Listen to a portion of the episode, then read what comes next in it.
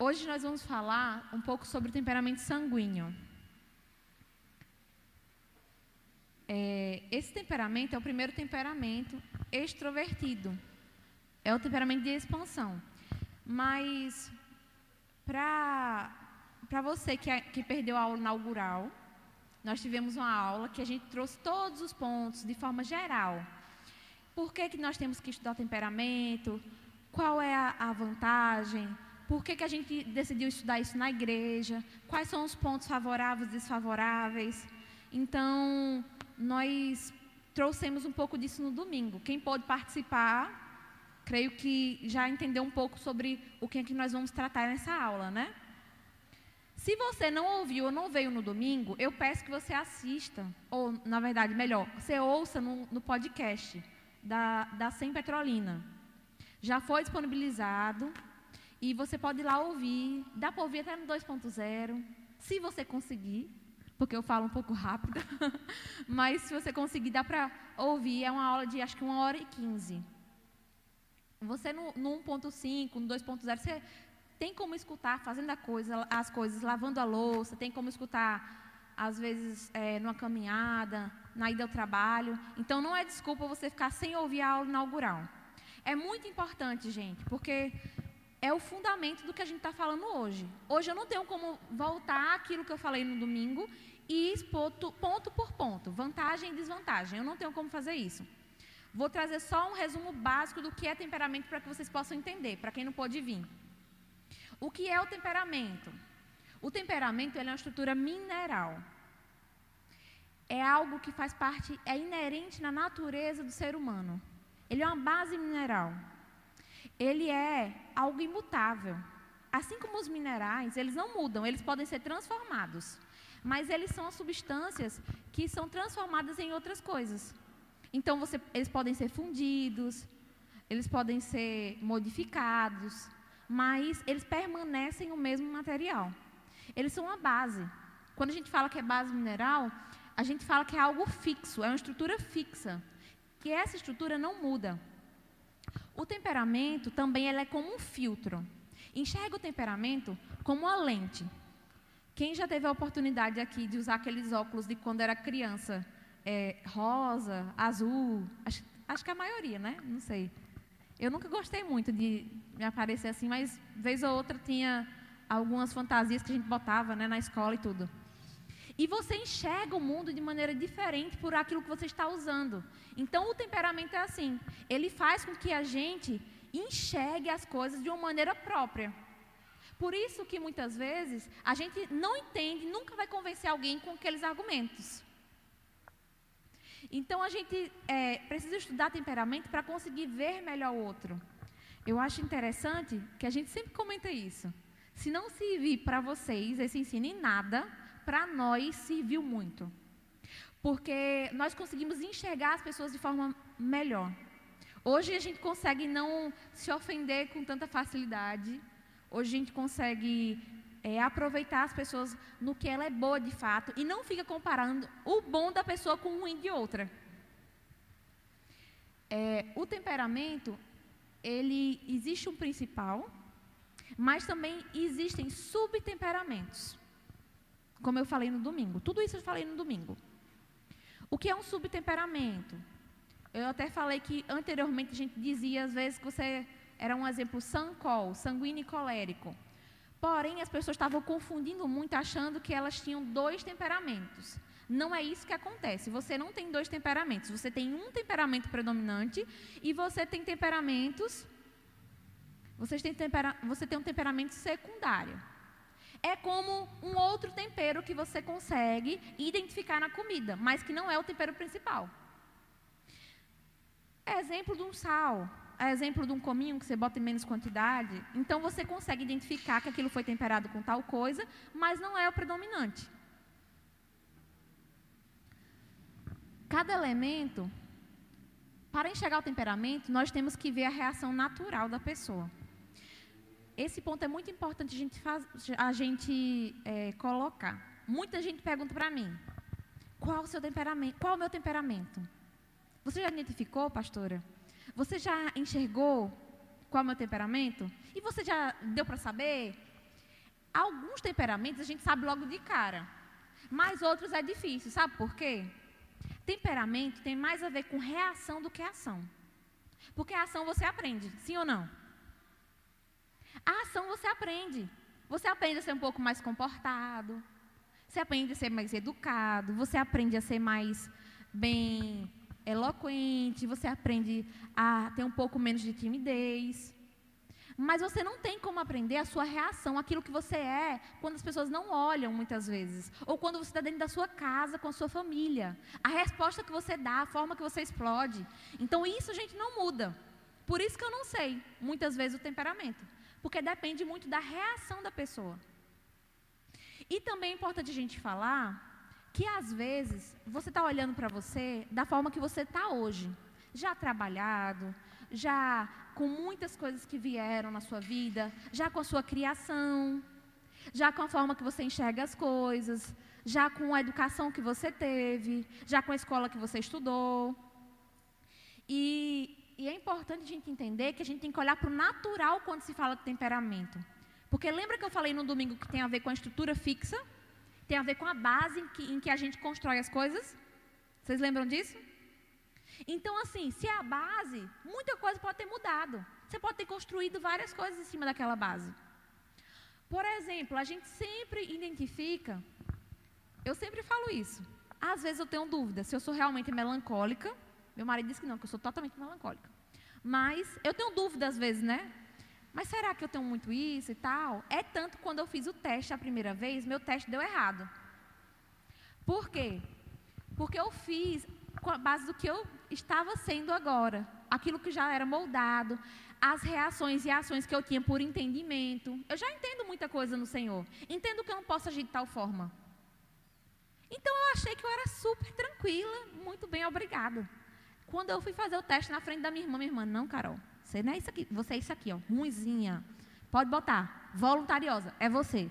Bote, marque, pode marcar. É, isso aqui, é você sim, isso aqui, pode marcar.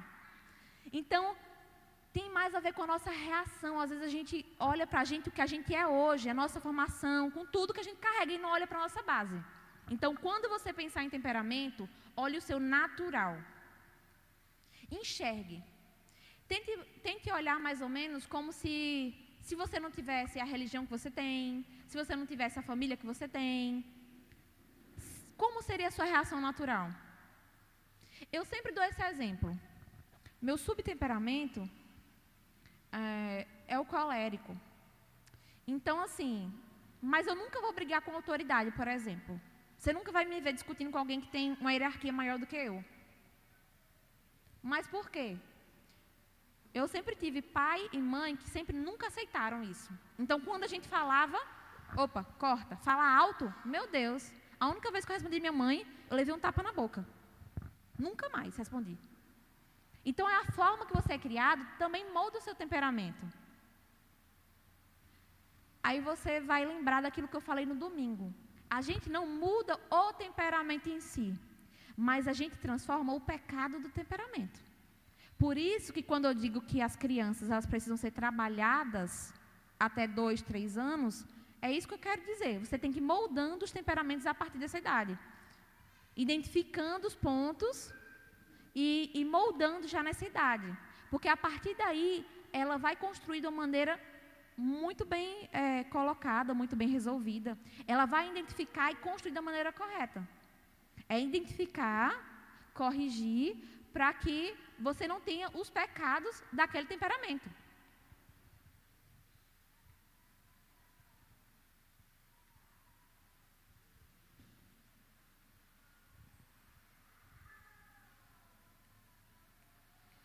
Chega aqui, Jesus.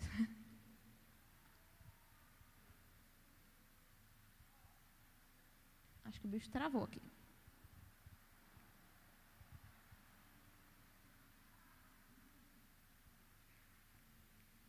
Alguém vem aqui passar?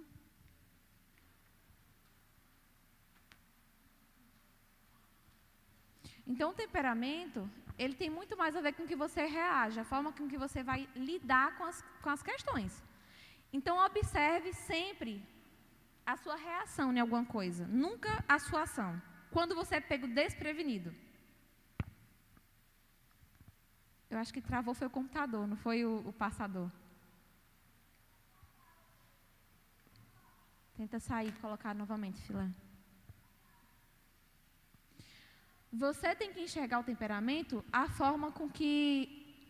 Aquele momento que você não esperava que a pessoa falou aquilo. A sua reação natural. Muita coisa eu já aprendi, por exemplo. Eu sou extremamente sistemática. Mas muita coisa eu aprendi. Vou dar o um exemplo de hoje, o que aconteceu hoje na minha casa. É, o meu sogro, é, é, a gente já estava para pintar a nossa sala tem um tempo. E aí meu sogro chegou de viagem e disse, vamos pintar hoje? O melancólico, o meu melancólico, automaticamente ele olha e diz assim, não. Entendeu? Eu saí da minha casa com a minha filha pequena, vou ter que fazer uma maior bagunça, ir na casa da minha mãe. E logo hoje que eu tenho que ministrar uma coisa que já é uma coisa difícil para mim, falar em público. E que eu já tive que vencer isso, já tive que vencer aquilo. Então, tudo no mesmo dia para mim é muito. Só que tem coisas que eu já ganhei. Então, para mim, são coisas que querem voltar à tona e, ao mesmo tempo, eu mesmo olho para mim e digo assim: não, isso aqui eu já ganhei. Isso aqui para mim já é fácil. Isso aqui eu já estou agindo, agindo de forma é, espontânea. São coisas que você vai aprendendo a modificar. Diferente do que de antigamente. Se fosse antigamente, eu jamais faria isso.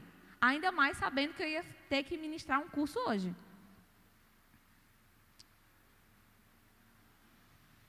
O irmão está até orando ali no, no negócio. Deixa eu ver se eu consigo adiantar sem o slide, porque essa parte é a parte que a gente já, já aprendeu no domingo, né? Vou ver se eu consigo adiantar aqui sem o slide. Que aí vocês dão uma olhada no PDF.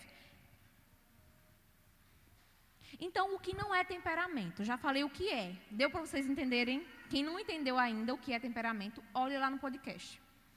Então, o que não é temperamento? Temperamento não é horóscopo e não é signo. Não é combinação astrológica, nada disso. É uma ciência, como eu falei. Desde Hipócrates, que foi o pai da medicina, já vem sendo estudada, já se ouve receitas. Para você dar ideia, tem gente que estuda isso para ter uma melhor sala de aula, por exemplo. Até a forma de organizar os alunos em sala de aula poderia ser por temperamento. Porque se você coloca sanguíneo muito atrás, ele vai conversar muito. Se você coloca um colérico muito na frente, só ele participa. Então, até a forma de colocar essas combinações, você pode modificar e você pode ser mais feliz com o temperamento é, eu já dei esse exemplo. A gente estuda temperamento porque ele pode ser usado em todas as áreas da sua vida. Tanto da vida espiritual, quanto na vida de relacionamentos, quanto na profissão. A gente vinha no carro e a, a Iris estava comentando, né, que, que uma das coisas que o, o, o Adson, o Arão, como vocês conhecem, vai ter que estudar agora, num curso, é justamente sobre temperamento. Porque as pessoas entenderam que para você efetivamente ser efetivo, você tem que conhecer o seu cliente. Então, a mesma a maquiagem que você vai fazer em mim não é a mesma que vai fazer na Fabiana, na Isabelle. Porque são pessoas diferentes e vão ter necessidades diferentes. Foi isso que se entendeu. Então, não é horóscopo, não é signo, tá? Não me pergunte, pelo amor de Deus, com quem que eu posso casar. Não tem isso, tá, gente? não é também escudo não espada. Temperamento não é para você se defender e nem para atacar. Eu sou assim, eu chego atrasado porque eu sou sanguíneo. Eu faço isso porque eu sou melancólico. Eu fico aqui mesmo, para mim é difícil porque eu sou fleumático. Vamos parar de usar isso como desculpa. Esse ensino não é para ser escudo, não é para você se defender, mas é para você ser mais efetivo no seu, nos seus relacionamentos não é, não é personalidade. Não é personalidade. Glória a Deus. não é personalidade. Como a gente falou, se o temperamento é algo é, mineral, a personalidade seria algo vegetal. Ele cresce, muda e tem como você modificar e desenvolver. A personalidade é modificada pelo meio que você vive, é a sua particularidade, uma das, uma das definições de personalidade. Enquanto temperamento ele é uma estrutura fixa, ele não muda. Então você não tem como mudar o seu temperamento. Ah, mas eu quero, eu não gostei do temperamento. Nem nascendo de novo você tem como mudar, porque eu creio que aqui todo mundo já nasceu duas vezes. Não tem como mudar, entendeu? O temperamento. É algo que você foi feito e a maneira que você vai, vai ter de melhorar isso é controlar o pecado do temperamento, como eu falei. Pra. Eu voltei. E ele não é determinismo. Porque eu tenho esse temperamento, então eu sou fadado a agir dessa forma. Porque eu tenho esse temperamento, eu tenho é, a forma certa de fazer tal coisa. Não é assim, gente. É tanto que quando nós vamos ter um, um, um slide aqui que fala como tratar, como disciplinar, como exortar um temperamento. E eu sempre enfatizo nele que isso serve para temperamentos que ainda não conseguiram controlar seus pecados. Porque quando você está sendo tratado no Senhor, você mata a sua carne. E quando você mata o seu natural, você também mata a sua vontade de temperamento. Então vamos falar agora sobre o sanguíneo em si. O sanguíneo, como eu falei, ele é um temperamento que ele é quente e ele é úmido. Porque ele é quente, ele é expansivo. O calor, ele traz a ideia de algo que, que aumenta. Então a gente sempre fala que o sanguíneo é 8 ou 80. É aquela pessoa que ou ela está muito mal ou ela está muito bem. Ela num dia está muito feliz falando com todo mundo ou ela está de bico. Esse é um sanguíneo. Ela tem essa característica expansiva. E quando você pensar em expansivo, você vai pensar assim: pessoas que reagem, pessoas que têm reações. Então, você deu uma ideia, ela vai ter reação. Você colocou algo no grupo, você vai, ele vai ter uma reação. Você é, falou e contou uma novidade, ela vai ser uau, entende? Um sanguíneo ganhou um presente, ele ganhou o presente. O sanguíneo ficou feliz por uma coisa, você vai saber que ele está feliz. Ele está triste, você vai ver na cara dele que ele está triste. Então ele tem essa característica expansiva. Ele coloca para fora. Isso é bom ou ruim? Depende. Tudo que eu falar depende. Isso é bom muitas vezes, mas também tem é, momentos que é ruim, como eu vou falar. Mas ele também é úmido. Por que, que ele é úmido? Lembra que eu falei que a umidade ele traz essa ideia de união, pessoas que unem, pessoas que estão que gostam de aprego. Você vai ver que o úmido é, é peguento, né? Eu até brinquei dizendo que se você ainda não foi no Maranhão, em Fortaleza, até Recife é um pouco assim, né? Você chega, você fica meio preguento assim. Você veste a roupa, você está suado. Então a umidade, ela tem esse poder de trazer esse, esse pegajoso, sabe? Pessoas úmidas, de características úmidas, elas vão trazer aquela é, unidade na equipe. Elas vão motivar, elas vão gostar de estar em pessoas. Elas amam o relacionamento. E eu até falei que a diferença de um colérico e de um sanguíneo, que os dois são quentes, mas diferente do sanguíneo, o colérico ele, ele é seco. Qual a diferença? O sanguíneo ele fala para se relacionar. Enquanto o colérico, para expressar opinião. O sanguíneo fala porque ele gosta de falar mesmo, gente. Ele fala com o pessoal na padaria, ele fala com a pessoa no meio da rua, ele fala na fila do banco, ele fala. É aquela pessoa que não sabe entrar no ônibus e não conversar nada. Diferente de um melancólico, que às vezes bota um fonezinho e tal. O sanguíneo, ele gosta de falar. Você vai estar numa equipe meu Deus, trabalho de escola, de faculdade, só dá ele. Então, eles são expansivos, eles gostam da fala, eles gostam de tomar a frente. Ele, ele é visto. Um sanguíneo não chega no ambiente sem ser notado. E se você é sanguíneo, e se você é sanguíneo e não está sendo notado, provavelmente aconteceu alguma coisa na sua formação. Ou a sua família era muito rígida, ou você se tornou uma pessoa um pouco insegura e deixou que essas inseguranças tomassem um pouco da sua identidade. Mas esse é o ponto positivo do sanguíneo. Ele consegue expor. Ele é um bom motivador. Tanto o colérico quanto o sanguíneo, eles são quentes. O que diferencia a questão do o porquê falar. Um é mais úmido e o outro é seco. Então, embora o colérico não tenha vergonha e seja alguém que é expansivo e goste de falar, mas ele não é alguém fácil de lidar, diferente do sanguíneo. O sanguíneo é uma pessoa que ela é amável. Vocês vão é, observar no, nas características ali. É amável, é bondoso. As pessoas gostam de estar com sanguíneo. Parece que todo mundo gosta de estar com sanguíneo. E é justamente essa característica que faz dele o motivador. A gente costuma comparar que o sanguíneo, ela, ele se identifica com o elemento ar. Por quê? Porque o sanguíneo, ele é volátil. Você não consegue bem saber qual a forma dele. Uma hora ele está de um jeito, outra hora está do outro. Assim, você não tem. Ele é como um vento, sabe? Você olha aqui, você saiu de casa, ele está super bem. Você voltou, ele está com cara feia. Você saiu de casa, ele disse que abriu um negócio e abriu uma peixaria. Quando você voltou, ele abriu um negócio para bicicleta. Num dia ele fala você quer fazer curso de medicina, no outro ele fala que vai fazer ciências sociais. O sanguíneo é desse jeito. Então ele começa mil faculdades e não termina. Tudo trancada.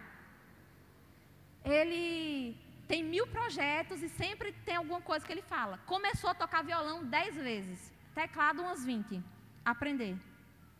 E não consegue prosseguir. Então, a ideia, quando você imaginar o sanguíneo, é você identificar como o ar. Mas é o que eu sempre falo da estrutura fixa. Existe uma escolha a ser feita. Isso é um elemento mineral, é uma base. Você decide o que constrói acerca em cima disso. Você pode ser brisa ou ventania. Os dois são ar. Mas você pode refrescar a pessoa, ser aquela pessoa agradável, aquela pessoa que traz alegria para o ambiente, Aquela pessoa que traz essa umidade, a coisa boa do sanguíneo. A motivação, não deixar as pessoas desistirem. A pessoa que traz o coração. A alegria da festa. Você pode ser essa pessoa. Ou você pode ser uma ventania. Que todo mundo não confia em você. Que as pessoas não conseguem dar nada na sua mão porque sabem que você não vai fazer. Que você vai prometer e não vai cumprir. Então existe uma escolha a ser feita. Entendem que é o mesmo elemento, mas pode ser construído coisas diferentes em cima dele. Então, o sanguíneo pode ser tanto brisa quanto ventania. Ambos são sanguíneos. Ambos são representados pelo ar. Mas depende do que a gente decide fazer. Eu já conheci sanguíneos super controlados. Pessoas que são super tranquilas, pessoas que conseguem lidar isso, são pessoas que são bons vendedores, pessoas responsáveis, que aprenderam e venceram as questões do temperamento, do pecado do temperamento, e conseguiram trazer essa calmaria para o ambiente que ela está. Ela está. Para você ter ideia, quando o sanguíneo está num projeto, é totalmente diferente, gente. Porque, as, é, porque as, os temperamentos de característica seco, eles são pessoas que vão botar você para baixo. Então, assim, você tem uma ideia. Ah, ah, vou abrir um negócio. Um exemplo, né? O sanguíneo vai dizer, vai, vai dar certo, você arrasa, você é muito bom. Vai nessa. Vai dar tudo certo. Por que está duvidando? Por que, que não abriu? Ah, dinheiro. Não, o Senhor vai mandar o dinheiro. E vai dar certo. O sanguíneo é assim. Diferente dos secos, né? O melancólico e o colérico. Não, você já pensou nisso? E você viu que a gente só tem esse dinheiro aqui? Você já olhou o nosso cartão de crédito, meu amor? Mas, meu amor, isso aqui não dá certo. Você já começou isso mil vezes, não fez. O sanguíneo, bem controlado, o sanguíneo que sabe o seu lugar, que aprende a identificar, aprende a agir e construir da maneira correta, ele vai ser alguém muito alegre, muito feliz, muito leve. Alguém que as pessoas querem estar perto alguém que vai reunir pessoas, vão ser, pessoas que vão estar recorrendo a Ele sempre. Vai ser uma pessoa que o Senhor quer usar, principalmente porque Ele consegue atrair outras pessoas. Todo mundo quer estar perto do sanguíneo. Pelo menos quando conhece. Aí, às vezes, os erros, as questões, os dilemas e todas as coisas que nós vamos ver, porque não foram é, vencidas ou controladas, faz com que as pessoas também se afastem, né? Eu até coloquei aí. Primeira característica do sanguíneo. A minha ideia aqui hoje é você entender uma caricatura do sanguíneo. Nem toda característica que eu falar, você tem que ter se for sanguíneo. Porque lembra que eu falei que tem um componente, o temperamento principal, e tem subcomponentes? Você pode ter resquícios de outros temperamentos e por isso você não tem algumas atitudes dessa. Então é comum. Tem, nem tudo você vai se identificar e não significa que você não seja desse temperamento. O sanguíneo ele é uma criança grande. Você olha para o sanguíneo, você vê várias características. Por que eu digo isso? Eu vou passar o próximo, o próximo slide você vai entender. Uma criança ela tem ingenuidade. Sim ou não? Você fala tal coisa, ela acredita que é tal coisa. Para ela não tem dúvida, não tem questionamento. Ela vai acreditar daquela forma. O sanguíneo é assim. Ele é ingênuo. E às vezes até raiva. Por exemplo, muitas vezes, hoje a aula é sobre Ítalo, praticamente, tá, gente? Porque ele é o sanguíneo mais próximo de mim. Tem um sanguíneo você também. é o sanguíneo mais perto, próximo de mim. Então, assim, às vezes eu conto as coisas a ele, ele diz, não, amor, não acredito que a pessoa seja capaz disso, não. Mas fulano, nunca, não, ali não. Nada acontece de ruim, não tem mal nesse mundo. As pessoas já pararam de roubar carro. As pessoas já pararam de, de assaltar as outras.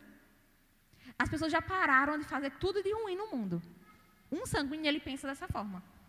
Ele é muito ingênuo. Ele acha que a pessoa não vai trair ele. Ele acha que as pessoas vão é, ser tudo muito lindo, obrigado. Mas ele também é puro. Essa ingenuidade dele, ele traz também essa questão da pureza. Porque ele pensa dessa forma, porque ele sente dessa forma. Ele não teria coragem de fazer tal coisa por mal. Tem até uma frase que eu gosto, que o, o Ítalo sempre fala, que é assim: Eu acredito que a pessoa seja burra, mas não malvada. Então eu prefiro acreditar que a pessoa. É, isso é burrice, não maldade. Porque é bem isso mesmo que ele acha. Você sempre é, enxerga o sanguíneo uma pessoa que tem uma pureza de coração. E aí é lógico que ele vai ser ingênuo. Se ele é puro, ele vai ser ingênuo. Ele também é como criança porque ele é curioso e um pouco sem noção. O sanguíneo é capaz de fazer perguntas que outra pessoa não faria. Gente, meu marido fala cada coisa no aconselhamento que eu fico assim. E agora? Eu sorrio, eu olho para cima, eu, eu olho para baixo. Mas entende que pessoas são, essas pessoas são necessárias? Porque ele tem facilidade para falar coisas que eu não falaria. Perguntas que eu não faria. Ele é o sanguíneo é muito curioso. É, eu sempre dou esse exemplo. Um sanguíneo é aquela pessoa que é, é suficientemente capaz de virar para uma irmã que está um pouco mais cheinha e perguntar se ela está grávida. O sanguíneo é essa pessoa. Ele não consegue se controlar. Ele olha, olha, olha. E eu até costumo dizer: a gente estava no mercado esses dias atrás. Esses dias, quando a gente fala, estou falando anos, tá? Não sei bem ao certo. E eu vi uma irmã que a gente conheceu há muitos anos atrás. E essa irmã era tipo marombeira, sabe? Marombeira mesmo, de, de, de competir, de, de andar com as blusas aqui em cima. E era irmã. E quando a gente encontrou ela no mercado, ela estava muito gorda, mas tipo obesa, sabe? Uma pessoa como nós, todo mundo nota, gente. Não me dizer que a pessoa não nota, porque a pessoa nota. E, e, e eu notei, né? Beleza, mas para mim faz pouca diferença. Se a pessoa quer que a pessoa faz, a pessoa deixa de fazer, para mim tanto faz. Mas eu já sabia que Ítalo ia falar. Quando eu, a irmã foi chegando, eu corri na frente, eu estava pegando uma verdura. E eu vi a irmã, e ele estava assim, e a irmã estava aqui. E eu fiz, meu Deus, eu tenho que chegar ligeiro nele antes que ele veja essa irmã. Aí eu saí correndo no mercado, disfarçando, cheguei assim, amor, não tenha reação esdrúxula, por favor, amor. Se controle. Aí ele, por quê? Aí quando ele fez, por quê? Ele virou, aí a irmã, a paz do Senhor, pastor. Aí ele olhou para mim, olhou para a irmã, olhou para mim, olhou para a irmã. A paz do Senhor, minha irmã. Aí eu beliscando ele aqui, né? Beliscando. E eu já sabia, porque várias vezes já aconteceu isso. O sanguíneo ele não consegue controlar, porque ele não tem. Ele não ia se incomodar se falassem com ele, por exemplo. O sanguíneo, ele fala isso porque ele, ele age como gostaria que as pessoas agissem com ele. Ele não se importa da pessoa falar, brincar com o cabelo. Diferente do melancólico, que vai morrer se dizer que ele está gordo, que ele está com o cabelo assanhado. Ele nunca mais vai esquecer. O sanguíneo não liga, ele está nem aí. O que aconteceu com o cabelo dele? Então ele fala mesmo. Até porque ele tem esse outro tópico, sinceridade.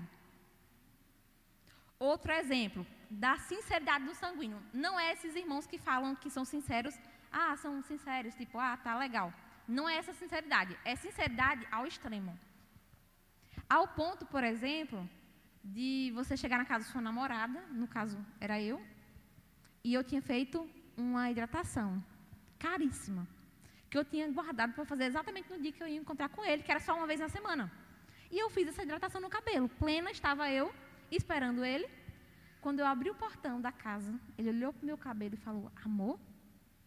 Aí eu já esperando, né? Que ele ia dizer que eu estava linda e tá. Ele olhou: O que você fez no seu cabelo? Tá horrível. Aí eu fiquei assim: Deixa entrar, fecha a porta, não sei. E esse cheiro horroroso. Amor, não faça mais isso, não, pelo amor de Deus. Então, sanguínea é sincero a esse ponto.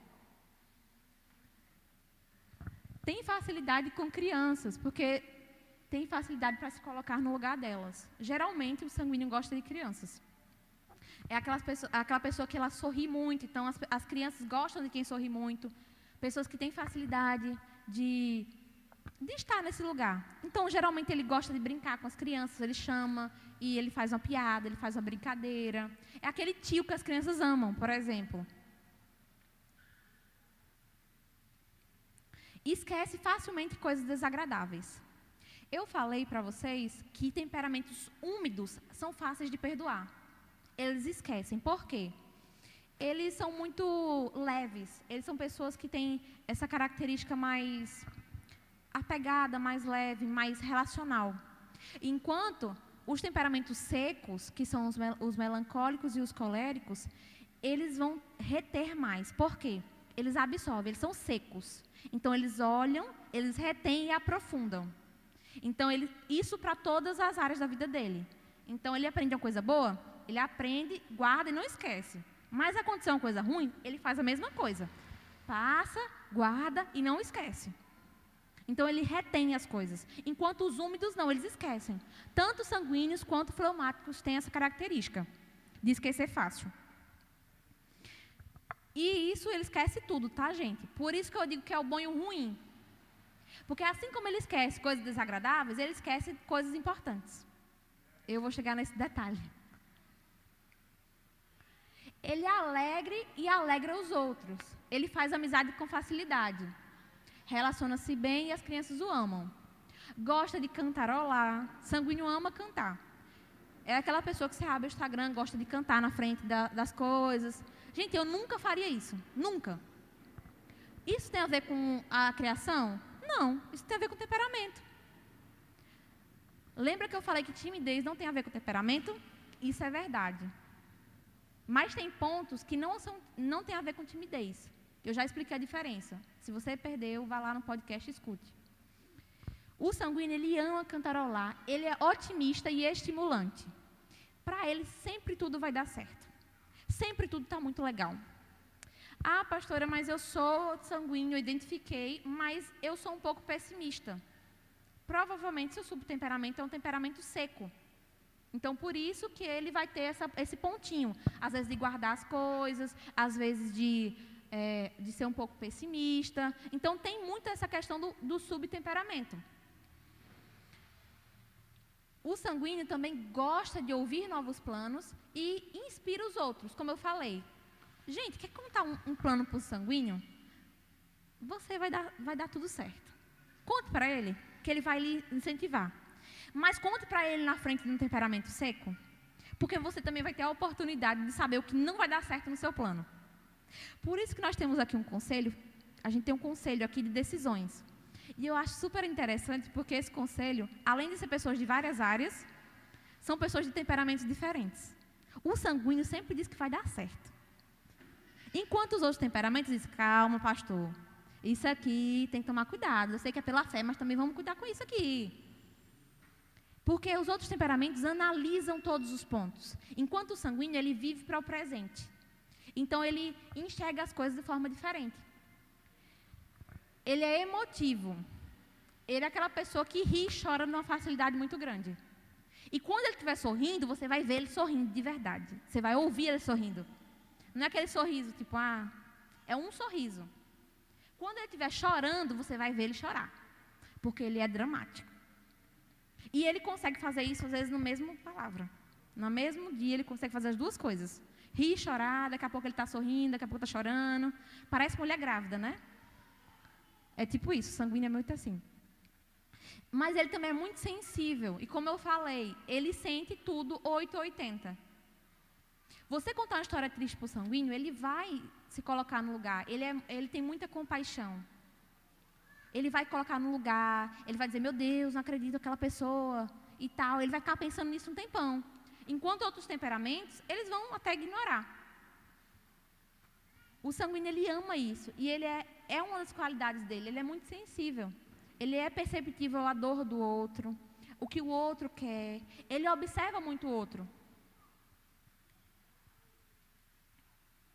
Eles possuem um charme natural possuem um charme natural. É muito comum, por exemplo, o sanguíneo. Você já ouviu falar que alguém dizer assim? Ah, fulano não é bonito, mas é gente boa? Sim? Provavelmente é um sanguíneo. Porque o sanguíneo ele sabe conversar. O sanguíneo ele sabe chegar num lugar. Ele sabe é, falar uma palavra adequada. Ele é uma pessoa que sabe acessar corações. É uma pessoa de fácil convivência. Você olha para o sanguíneo e você se sente super amigo dele. É uma pessoa que você, ele possui naturalmente essas características. Mas também ele é generoso e bondoso. Eu costumo dizer que meu marido não pode ficar com dinheiro na carteira. Gente, porque parece que tem escrito bem aqui na testa dele, ó. É impressionante. Se tiver mil pessoas numa fila de banco, a pessoa vai pedir para ele. Eu só conheci uma pessoa que é mais assim do que ele, que é meu sogro, porque parece que eles acertam no meu sogro também. Acho que é de família. Mas as pessoas parecem que está escrito aqui. Porque ele não sabe negar nada. E abre parêntese. Nós também não deveríamos, porque isso não é só questão de temperamento, é uma questão de princípios bíblicos. Aí entra só para você ilustrar mesmo, tá? Mas todos nós devemos ter essa questão da oferta, da generosidade. Mas ele é muito assim. Para você ter ideia, meu sogro fala até hoje dessa história. Quando ele era criança, um pedreiro estava limpando lá a casa dele, fazendo a pintura, não sei, e ele tinha ganhado a bicicleta novinha. Quando o pai dele chega em casa, meu filho, cadê a bicicleta? Pai, eu dei. Eu vi o menino lá, ele disse que tinha um filho. Eu fiquei com pena e fui dei minha bicicleta. Aí ele, como assim? 30 anos depois, meu sogro ainda fala dessa história, da bicicleta. E ele conseguiu dar outra bicicleta agora de novo, que ele deu para a Olivia, né? Ele falou: oh, essa bicicleta é para o meu primeiro neto. Aí Ítalo fez o quê? Deu a bicicleta. Até hoje, resumindo, bicicleta não vai lá mais para casa. Ele não manda mais. O sanguíneo é muito generoso, muito bondoso. O coração sanguíneo é bom por natureza. Ele tem essa facilidade. Não vai ser a dificuldade dele se colocar no, eh, no lugar do outro. Não é a dificuldade do sanguíneo receber as pessoas, estar em comunhão. Não é dificuldade do sanguíneo. Se colocar e ajudar um irmão a fazer uma campanha, não é essa a dificuldade dele. Ele tem outras, mas essas não. É uma vantagem, é uma qualidade do sanguíneo. Ele é muito bondoso, naturalmente. Lembra que eu falei que tem coisas nos nossos temperamentos que são portas? Lugares que nós naturalmente somos bons? Que mesmo que tenham coisas mais difíceis na fé, na caminhada, nos nossos relacionamentos, nós temos que também focar no que nós somos bons? O sanguíneo é bondoso. Então ele tem um coração muito generoso, muito bondoso. É muito expressivo. Você vai ver através da expressão dele o que ele está sentindo. Se ele está bem, se ele não está, se ele está chateado. Vários irmãos brincam que os sanguíneos daquela igreja, você já sabe o humor né, dele. Quando ele entra pelaquela porta ali, você já sabe. Se ele está bem, se ele não está, se ele dormiu bem, se ele não dormiu. Na cara dele está estampado aquilo que ele está sentindo. Então, o sanguíneo, ele tem isso. É, ele tem bom senso de humor. Eu vou falar daquele tópico já já. Ele tem bom senso de humor. Ele gosta de piadas, ele gosta de estar entre pessoas. Ele gosta de, de comunhão de pessoas, de estar no meio de gente mesmo. Ele vive o momento. Ele vive para o presente. O sanguíneo está aqui, ele está aqui. Inclusive, a gente sempre diz isso, né? Se você tem um amigo sanguíneo, ele vai ser seu amigo quando ele estiver com você. Provavelmente, se ele estiver em outro ambiente, ele já não é mais seu amigo, ele é amigo do outra pessoa. Isso não é a maldade, tá, gente? Isso é apenas porque ele esquece mesmo. Ele está ali, ele vai ser seu melhor amigo. Quando ele chegar e estiver com você, ele vai ser seu amigo. Mas quando ele não estiver com você, ele vai ter a consideração. Mas não vai estar sempre com você. O sanguíneo tem essa característica, ele esquece mesmo. Ele vive para o presente e isso tem coisas boas e ruins. Por exemplo, é uma coisa boa ser generoso? É ótimo. Mas tem coisas ruins de ser generoso. Às vezes as pessoas aproveitam da nobreza. As pessoas começam a explorar, manipular, porque sabe que você não nega, sabe que você vai fazer, sabe que você não sabe dizer não. E por que isso é ruim? Porque a Bíblia nos ensina que a palavra do crente tem que ser sim, sim, não, não. Tem gente que só sabe dizer sim. E tem gente que só sabe dizer não. Está errado. Você tem que aprender o momento certo de dizer sim e dizer não. Mas você tem que dizer sim ou não. Sabe por quê? Às vezes o sanguíneo, ele diz sim para todo mundo. E ele acaba não conseguindo cumprir. E isso aos olhos de Deus, é um defeito. Porque nós carregamos um nome precioso. Então, quando a pessoa olha para você, que às vezes se compromete e não, não cumpre, ela olha, ela não olha que foi fulano, ela olha que foi um crente, por exemplo. Quando ela olha para uma pessoa que se comprometeu em pagar alguma coisa e que não pagou, ela olha e diz assim: não foi fulano, foi um crente. Não é assim? Então a gente começa a identificar esses pontos de tensão para que a gente consiga denominar esses pecados e superar esses pecados. O sanguíneo ele não gosta de estar sozinho. Sanguíneo ama companhia. A gente tem um curso que é o temperamento, acho que na educação dos filhos, né, alguma coisa assim. Temperamento em relação às crianças. É um outro curso. E eu até falo que, por exemplo, o sanguíneo assiste televisão porque ele gosta de assistir em conjunto. Um sanguíneo não gosta de assistir sozinho. Ele gosta de conversar durante o filme. Ele gosta de compartilhar. É aquela pessoa que gosta de cutucar os outros na pregação. Porque ela quer interagir. O sanguíneo tem necessidade de interação. Então ela começa, é isso mesmo, eu sou assim e tal. Então o sanguíneo ela tem essa necessidade. Ela gosta de conversar, ela vai discutir o filme no final do filme, dizer que aprendeu várias coisas e tal.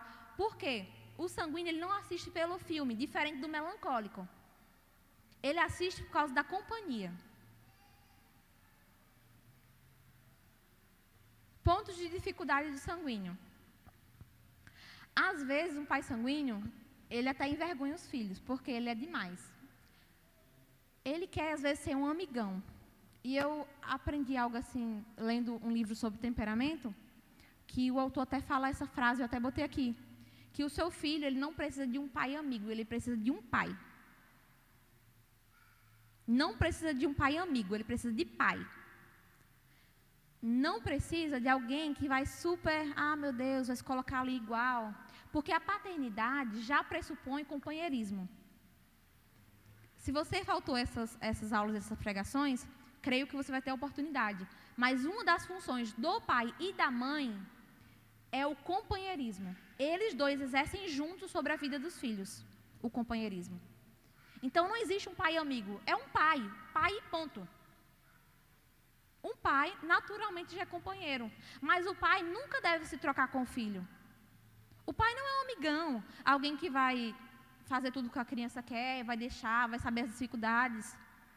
E tem gente que fala isso como se fosse uma vantagem, né? Ah, eu sou super tal, mesmo nível do meu filho. E aí a criança responde na lata. Não foi assim que o Senhor fez para ser. O pai deve ser companheiro, mas a criança, ela, ela requer, ela precisa de uma autoridade.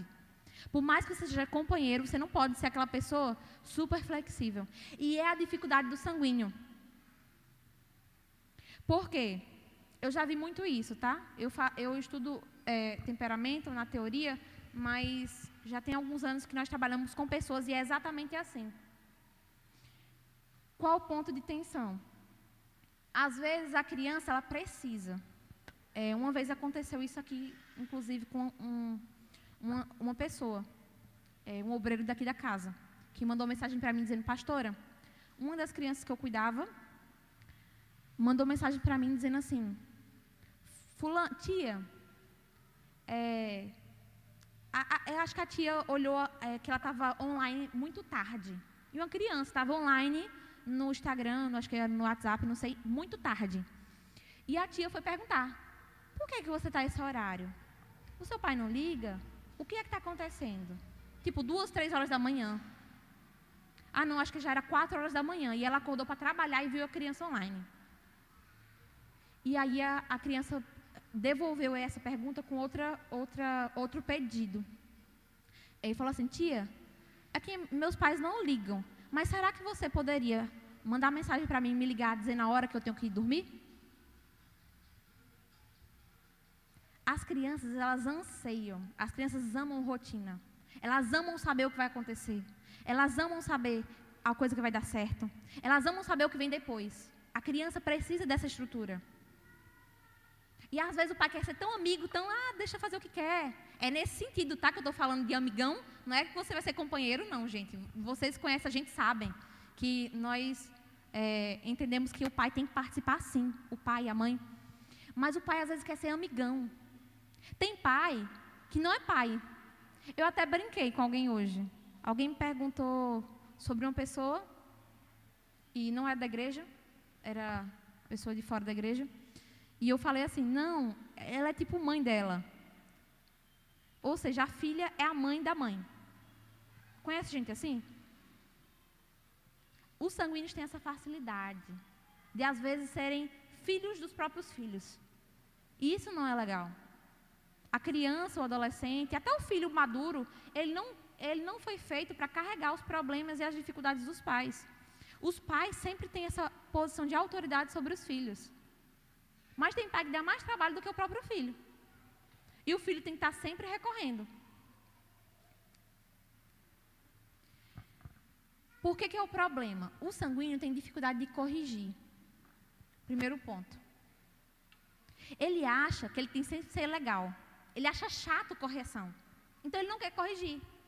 Então, principalmente o pai. Eu estou falando pai, gente, porque é, às vezes a mãe sanguínea, até se o pai tem outro temperamento, até dá um pouco de cobertura, então o pai dá um pouco de limite. Mas quando é o pai que é o sanguíneo, é muito problemático, porque às vezes ele não quer corrigir, sempre joga para a mãe. Então, ah, sua mãe vai ver. Quando sua mãe chegar, você vai ver. Quando sua mãe chegar, você vai ver. Então, isso não pode acontecer. O pai foi é, determinado e foi instituído por Deus para dar esse limite às crianças. Seja ela qual for a forma de correção que você achar correto. Mas é o pai que tem que dizer isso. O pai que tem que ser a última autoridade. O pai não pode ser o bonzinho, não, gente. E a mãe ser aquela carrasca, não. E pais sanguíneos têm essa tendência a jogar tudo para a mãe.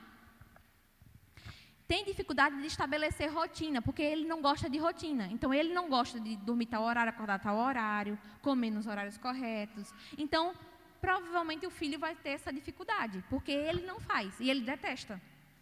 Mas, como eu falei, a rotina é necessária para a criança.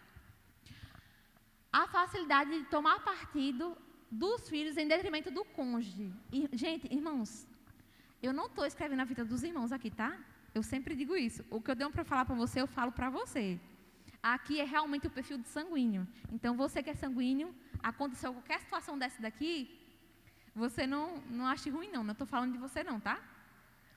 É, Inclusive, esse ponto eu tirei do, do livro do Ítalo Marcilli, sobre o temperamento na educação dos filhos. que o, o, o sanguíneo tem aquela, é aquela pessoa que às vezes a mãe vai brigar, ele já não briga. Quando a mãe vai brigar, ele se intromete. Não bata no bichinho, não. Não faça isso com ele. Você foi muito duro. Você colocou a disciplina muito alta. Então o pai sempre está tomando. A mãe está fazendo, o pai já não faz. E aí a mãe, quando faz, ele ainda reclama e tira do castigo. O sanguíneo tem essa tendência. A gente estuda isso para você identificar. Isso é um espelho. Para você identificar os pontos que você consegue errar e o porquê que você faz isso. E entendendo isso, você consegue denominar o pecado, lembra?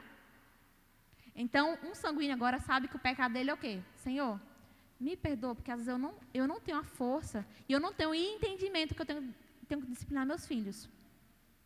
Então, é uma forma de, de você identificar. Eu coloquei aí uma, um, uma questão sobre a questão de, de alguns tipos de, é, de transtornos, né? Algumas crianças, elas são realmente diagnosticadas er, erroneamente.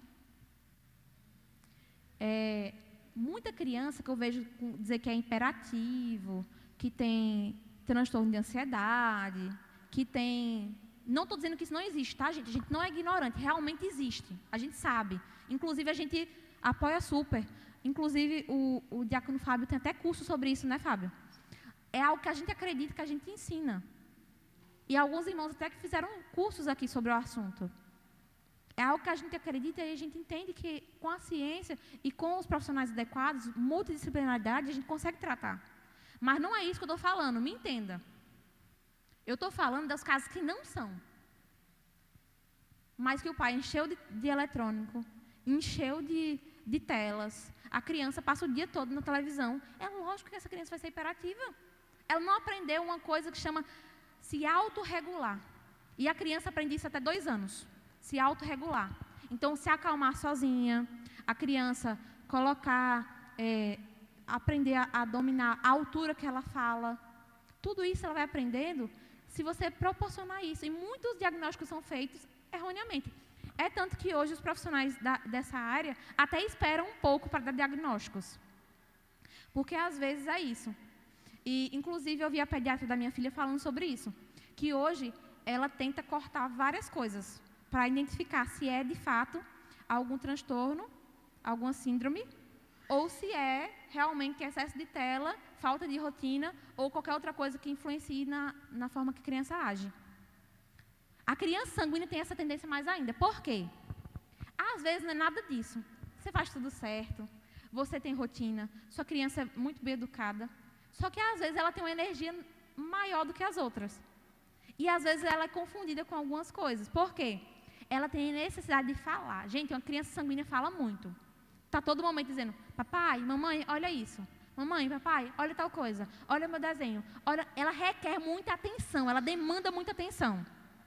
A criança sanguínea ela não é, é, é diferente de um melancólico, por exemplo, que ela fica mais quietinha, faz algo com as mãos. O sanguíneo está toda hora requisitando atenção. Mais do que uma criança comum, porque uma criança já é ativa, já é, já gosta de chamar atenção. Mas é importante a gente falar isso, porque às vezes você acha que tem algum problema com seu filho. Não é. É porque ele ainda não aprendeu a fala e ele fica irritado porque não consegue se comunicar. Então, às vezes ele bate, às vezes ele joga coisa. É comum. Então, estudar esses temperamentos é até importante por causa disso. Identificar que às vezes ela ainda não aprendeu a se expressar. E tem uma frase que a gente gosta muito na nossa casa, quando alguém está perturbado ou está tendo reações ou de cara feia ou falando demais, a gente sempre vira um para o outro e fala: se expresse com palavras. Procure as palavras adequadas e use as palavras para expressar o seu sentimento. Porque o sanguíneo sente muito. Imagina uma criança que ainda não aprendeu a, a colocar tudo isso para fora e a se expressar de forma correta. Provavelmente ela vai ter explosões. O sanguíneo é superficial e externo. Ele, ele tende a falar mais do que fazer. Às vezes, por exemplo, ele fala, ele fala bastante. E aí o que, é que acontece? Ele não faz. Por quê? Ele não pensa, às vezes, no que ele vai falar. Ele fala, aí depois que ele vai pensar. Irmão, você pode fazer tal coisa para mim? Posso. Só que depois ele lembra que às vezes ele tem uma família, que vai sair sete horas do trabalho, só que ele falou que vai buscar o irmão sete e vinte. Como é que ele vai ser dois? Não tem como. O sanguíneo tem essa facilidade. E ele não é muito de se aprofundar nas coisas, ele se conforma com a, forma superficial. O sanguíneo anda muito pelo que ele sente. Então é comum você ver um sanguíneo imitar comportamentos sem entender o comportamento. Então o sanguíneo consegue chegar num ambiente, numa igreja, num local e assimilar o comportamento das pessoas, agir daquela forma sem entender nada. Dificilmente de outros temperamentos. É tanto que a gente a gente é, acaba com muitas questões entendendo o temperamento. Por quê? Uma pessoa sanguínea, ela não vai se importar com o fato de, de ser isso ou aquilo, ela vai se importar com o que ela sente, enquanto os outros não. Então, o outro temperamento mais seco, ele vai olhar para o sanguíneo e vai dizer: Mas nem se preocupou, nem fez isso, nem está vendo que está acontecendo tal coisa e tal. Enquanto o outro, ele vai demorar um pouco mais para se familiarizar, mas ele vai aprofundar mais. Ele vai ser mais sólido, ele vai ser mais fixo, ele vai ser mais constante. É, aí tem alguns versículos, eu não vou ler para a gente ganhar tempo, mas esse slide, assim como os outros, vai ser disponibilizado em PDF, naquele grupo que a gente está fazendo sobre a imersão. Né? Eu vou colocar lá, assim como eu coloquei o outro, para vocês terem acesso. E é importante que, se vocês puderem, escutem novamente e releiam. Porque às vezes, por alguma questão, ou de microfone, ou alguma questão aqui na, de distração na igreja, você não ouviu tudo. E aí fica incompleto o seu raciocínio, o seu, seu entendimento. O sanguíneo, ele ri alto e, e domina a conversa. Às vezes, ele não vigia, pode falar besteira. e cair na maledicência. É muito comum. Imagine que o sanguíneo tem muita dificuldade com os pecados que têm a ver com a fala. Então, ele fala muito. Quem fala muito, uma hora ou outra fala besteira. Lembra que eu falei sobre Pedro? O discípulo Pedro, apóstolo Pedro? Eu falei sobre isso porque ele falou muito, ele errou muito, mas também ele acertou muito. Ele fez colocações muito assim é, pertinentes. Então, quem fala muito, ele acerta muito, mas ele também erra muito. E às vezes ele tem muito pecado da fala. Tanto aquilo que eu falei, porque se compromete e faz alianças verbais, como nós temos aprendido, que às vezes você faz alianças com aquilo que você fala, aquilo que você promete, quanto também tem a questão de você falar muito e falar dos outros, porque o sanguíneo tem essa tendência. Ele está com raiva do irmão, se ele chegar na casa do outro irmão, ele vai soltar. E é um, é um pecado. É o pecado de maledicência. Você contamina. E às vezes, por que, que isso é delicado? Lembra que o sanguíneo esquece fácil? Só que às vezes, só um exemplo. Eu chego na casa da Emanuela. Aí eu chego lá, digamos que eu seja sanguínea. Ah, Manu, você não acredita que o pastor falou tal coisa, assim, assim, assim, tal, me esculhambou, falou tal coisa, assim, assim, assim. Só que no outro dia, eu, como bom sanguínea que sou, eu já esqueci. Estou mil amores com o pastor. Só que às vezes Manu não é assim. A Manu é um temperamento seco. Só um exemplo. Ela guardou, internalizou e ficou pensando sobre aquilo que, falou. Às vezes eu falei besteira. Eu falei algo que não era para falar. Algo da vida do irmão que ele me contou em segredo. E que eu expus naquele momento de, de raiva, de explosão. Às vezes, eu falo, só o fato de você falar de alguém que não está lá já é errado. Imagina quando você causa um dano. A gente costuma dizer que a maledicência mata três: a vítima, quem fala e quem ouve. Mata três de uma lapada. É muito sério. Porque se você pega de forma natural, tá, gente? Eu estou falando aqui, sem, sem contar as questões espirituais. Mas, se você pega uma pessoa que é mais seca, pessoa que guarda, dificilmente ela vai perdoar algo que você falou, que você contou a ela. A gente aqui na igreja tem um, algo com os obreiros, pessoas que trabalham com aconselhamento muito sério. E algo que a gente, assim, é um pré-requisito para nós. É a questão de ser discreto e a pessoa ser confiável. Por quê? Nem para pedir oração. Porque às vezes a maledicência, ela está revestida de bondade. E às vezes é bondade mesmo, é ingenuidade, como acontece de que eu falei, o sanguíneo é muito ingênuo. Ele vai contar assim: o irmão me contou algo segredo, né? E digamos que eu fosse sanguínea. Aí eu chego para a irmã Luanda e falo assim: Luanda, ô mulher, deixa eu te dizer um negócio. Eu estou pedindo oração para você, só para você. Por quê? Você é uma mulher de oração e você vai orar por ela. E aí eu estou sabendo que a irmã fulana está com dificuldade no casamento. O marido até falou alto, falou palavrão e tudo. Só que às vezes Luanda também é sanguínea. Ou Luanda não aprendeu a questão, porque tem pessoas que não são sanguíneas e são fofoqueiras, tá? Não é temperamento não, gente, isso aí. É só um exemplo. Aí Luanda foi, Elma, oh, a pastora me contou aquilo, mas é para a gente orar. Está ouvindo? Colocar o joelho no chão. Daqui a pouco, está todo mundo falando do que aconteceu e ninguém está orando. Então, tem que ter cuidado com que é revestido. A maledicência, às vezes, tem outra forma. E, às vezes, a ingenuidade de alguns temperamentos faz com que você cometa esse pecado sem saber que é esse pecado. Porque o sanguíneo não liga, gente. Às vezes, ele lhe confessa um pecado, diz que não é para contar para ninguém. Já aconteceu isso muito comigo. E eu sou aquela pessoa que não falo nada nem para o meu esposo. Só se eu não resolver o problema. Aí eu peço autorização para a gente orar junto. Mas eu não falo nada nem para ele quando é uma irmã que me conta. É algo que a gente tem entre nós, né? Aí às vezes a pessoa diz, ó, oh, não conto para ninguém. Aí eu chego lá na casa da, da pastora Selma. Aí a pastora Selma fala assim, é, fulano, tal, não sei o que, não sei o que aconteceu. Ah, ou então a pessoa diz assim, você viu fulano, não sei o que, não sei o que. Aí eu fico, mas não era para contar para ninguém? Já contaram para todo mundo? Um sanguíneo é assim, ele pede ele em segredo e ele mesmo conta o segredo. Que nem é segredo coisa nenhuma. Conta só para os íntimos, umas 30 pessoas. Os íntimos. Fala antes de pensar e se compromete sem que possa cumprir. Aí eu coloquei aquele texto que eu falei sobre a questão do sim e não. Então, quando alguém, meu anjinho sanguíneo, falar com você, você pode alguma coisa, fale assim: vou pensar, vou ver.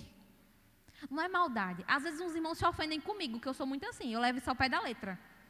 Às vezes a pessoa fala comigo e diz assim: vou olhar na minha agenda. Parece soberba. Mas não é. É que eu não gosto de dizer a você que eu vou poder alguma coisa e desmarcar na última hora. Então, quando você usa essas ferramentas, você se protege contra o pecado. Porque você também. Porque imagina, gente, quando você se compromete com alguém, a, pessoa tem expectativa. A pessoa se programa. É tanto que eu costumo dizer que eu não lembro as pessoas. Por exemplo, se eu marquei com você, pode ir. Eu não vou lhe mandar mensagem aí, vai ter mesmo? Não. Se eu marquei, está marcado. Eu não vou ficar lembrando que é naquele dia, que é naquele horário. Porque eu já dei minha palavra, já me comprometi, então significa que eu vou.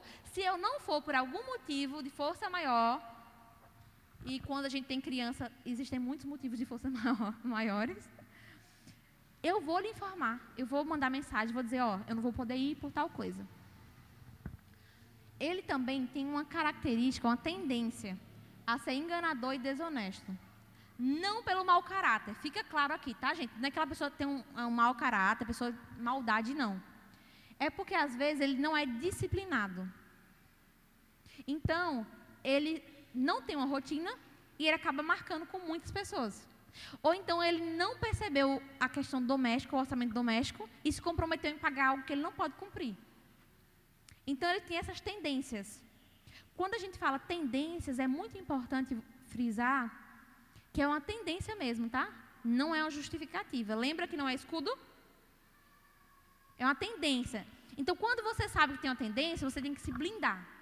Se cercar de pessoas que estão sempre lembrando você. Ó, oh, cuidado, cuidado com o gasto. Cuidado com isso aqui. Isso aqui é necessário?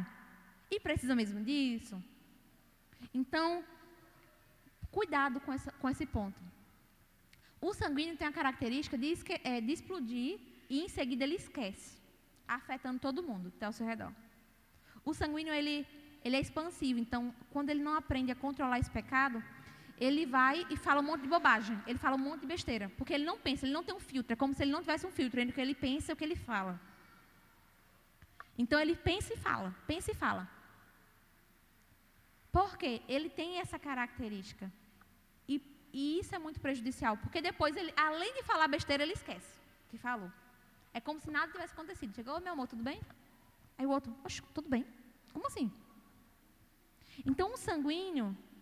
E outra, deixa aqui o, o, a, a ressalva, o parêntese. A gente, quanto mais perto do Senhor a gente vai tendo aprendendo a controlar esses pecados do temperamento, a gente vai explodindo menos. Se você é sanguíneo e você já ouviu isso aqui mil vezes, e você ainda não consegue diminuir a, a maneira que você explode, a maneira que você faz e age pelo temperamento, você ainda anda segundo o homem natural que você é. Você ainda precisa se revestir do homem espiritual.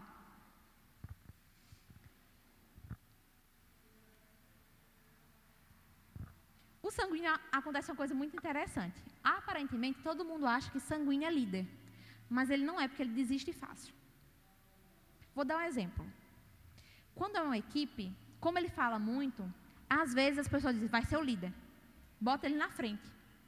Só que ele é uma pessoa desorganizada, indisciplinada. Uma pessoa que não sabe horário, não sabe limitação. Fala muito e ouve pouco. Então ele não é um bom líder. Ele pode aprender. Isso é um fatalismo, determinismo, como eu falei. O que não é temperamento, não é determinismo. Então o sanguíneo ele não vai ser sempre um mau líder. Ele pode ser levantado por Deus para ser um líder. Mas ele tem que aprender a vencer essas questões. É, eu acho interessante, eu vou falar isso acho que na aula do colérico, mas só para vocês entenderem. O sanguíneo, ele anda muito, ele esquece fácil, porque ele sente aqui, ele esquece. Então, é aquela pessoa emocional. Ele escuta uma palavra bonita no culto, ele sai daqui emocionado, dizendo que vai fazer e tal. Só que ele tem que esperar, às vezes, o próximo culto para ficar emocionado de novo. O sanguíneo, ele tem essa característica de, de responder rápido, mas ele esquece rápido também. Diferente do colérico. É, alguém escreveu algo sobre o temperamento colérico que eu, que eu fez todo sentido para mim. E dizia assim, que o colérico ele é um bom líder, porque diferente do sanguíneo, ele tem o coração, o coração dele queima, como o sanguíneo queima também, pelas, por as coisas. Mas, dif, diferente do sanguíneo que esquece, o colérico tem a capacidade de trazer para as pessoas o mesmo sentimento do dia que foi falada aquela palavra. Ele guarda, parece que ele guarda, lembra que ele aprofunda, e isso também é bom. Porque ele consegue reproduzir com a mesma intensidade do primeiro dia. Ele consegue ter a mesma força todos os dias. Então, ele é um melhor líder do que o sanguíneo por essa questão. Ambos são expansivos, ambos falam bastante, mas um tem capacidade de reter e o outro não. A diferença é essa.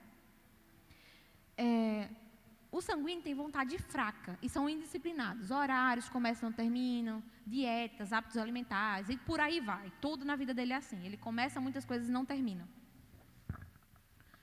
É, em que, que ele tem vontade fraca também? Ele diz: Não vou fazer tal coisa. Mas ele faz. Não vou tomar mais refrigerante. Primeira Coca-Cola que tiver, ele vai tomar. Ele tem vontade fraca. Ele promete as coisas e depois para ele tanto faz. Ah, não sei. Vou guardar meu dinheiro. Não vou sair para lanchar. A cara do sanguíneo. Quando chegar a primeira esquina, coxinha que ele vê, ele vai dizer assim: Ô, oh, coxinha. Você sabe, né, Senhor, que eu tentei. Duas horas. Primeira coxinha na esquina que ele tiver, ele vai gastar o dinheiro. Então o sanguíneo ele tem essa tendência. Mas é uma tendência, tá? Então a gente fala aqui para você espelhar e entender o quê? Eu tenho essa eu tenho essa característica, mas eu não posso permanecer dessa forma. É, eles têm muita a questão de atrair o sexo oposto. Eu até coloquei aí que o sanguíneo tem tendência à lascívia. A lascívia, para ficar mais fácil de compreensão, são os pecados de origem sexual, mas de origem mental. A pessoa às vezes não realiza, não traz a forma do pecado, mas ela tem muito pensamento impuro, de moralidade, ela está todo momento pensando nesse tipo de coisa. O sanguíneo é muito assim. Por quê? Ele vive para o presente. Então, ele vai ter dificuldade com todos os prazeres rápidos. Tudo que for prazer rápido, ele vai ter dificuldade. Então, o sanguíneo vai ter dificuldade, por exemplo, com açúcar, com, com jogos. Sanguíneo vai ter dificuldade com coisas que ele gosta muito, futebol, ou qualquer coisa que traga prazer instantâneo. E a, a imoralidade sexual entra aí também. Ele tem essa tendência. E outra, lembra que ele fala bem? Então ele atrai as pessoas naturalmente. É, lembrando que isso tem três fatores, né? A gente não vai entrar nisso. Tem a questão espiritual, que realmente tem perseguições nessa área, que não independe de temperamento.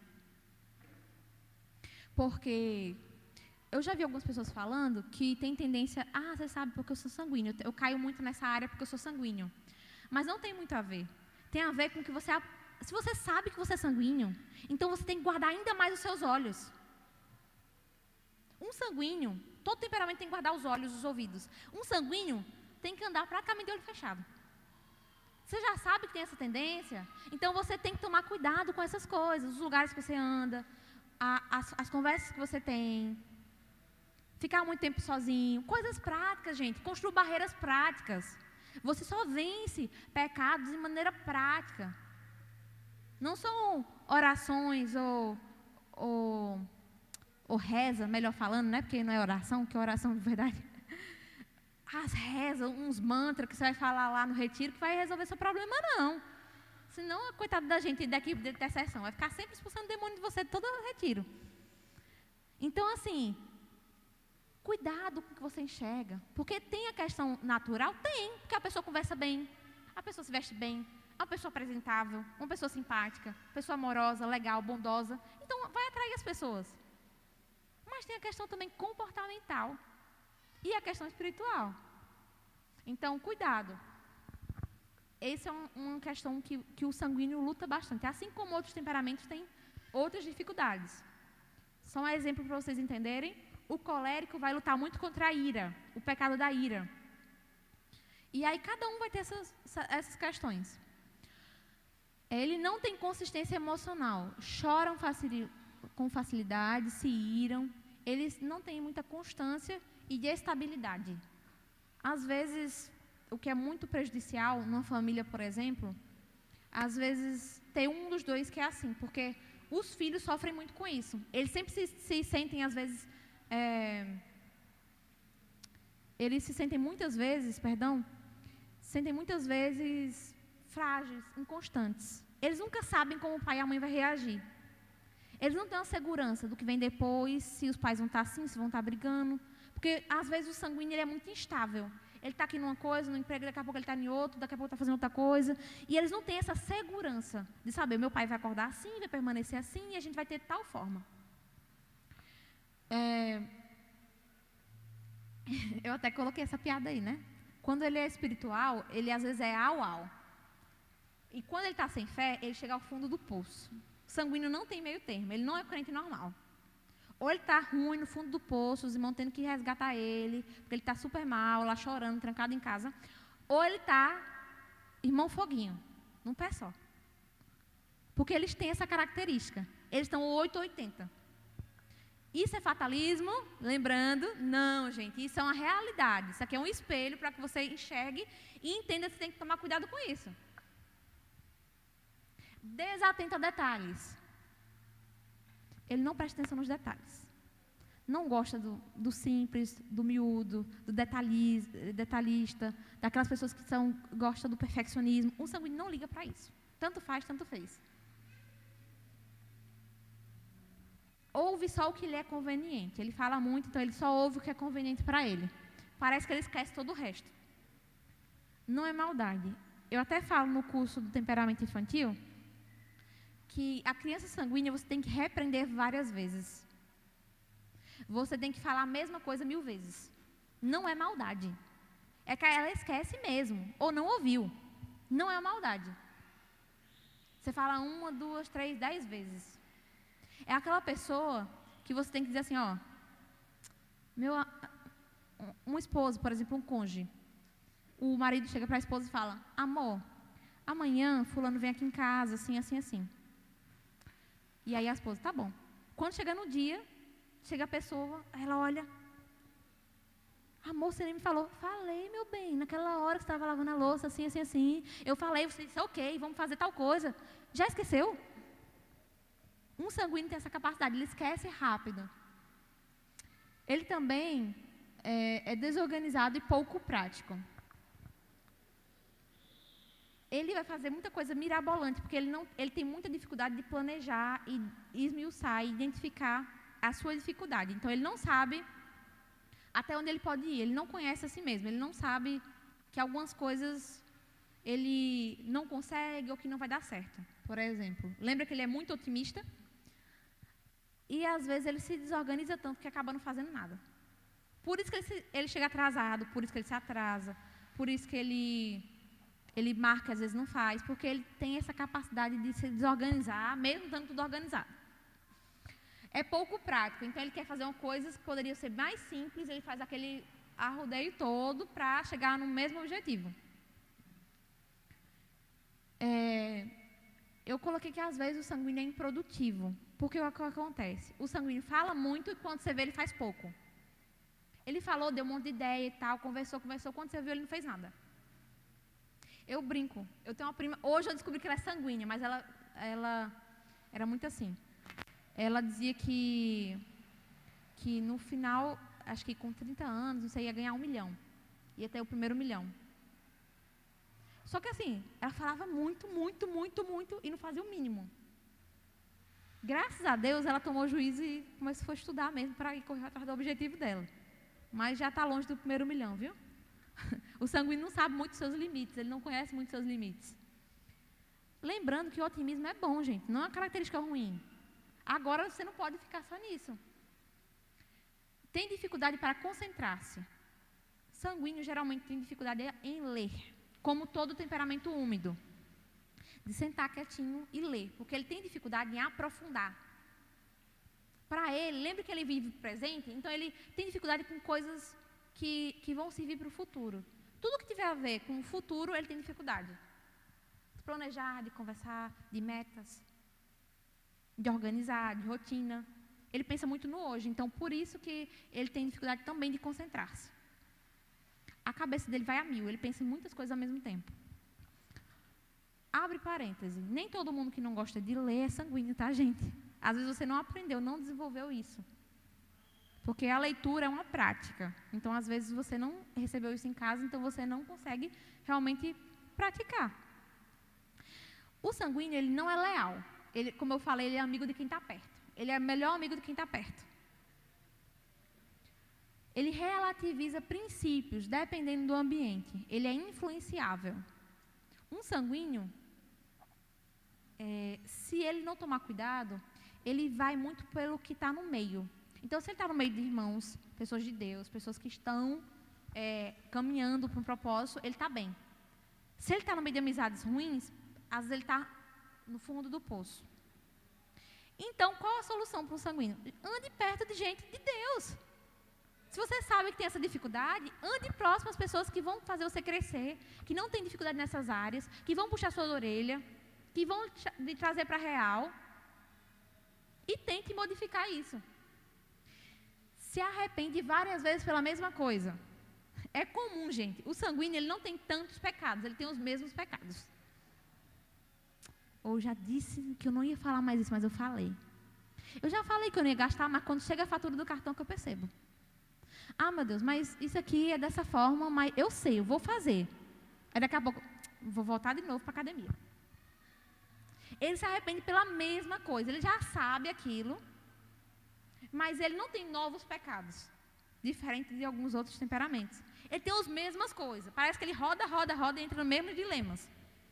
Tu ouvir aconselhamento sanguíneo é sempre a mesma coisa, sempre as mesmas coisas.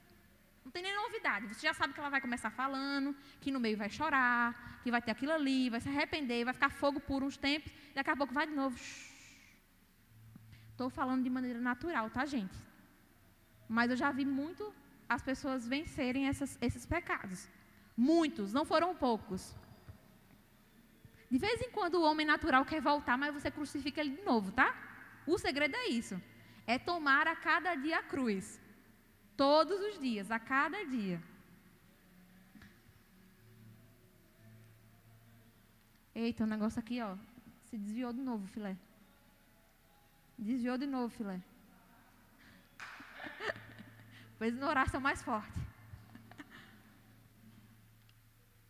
É comum, gente, o sanguíneo, ele se arrepender.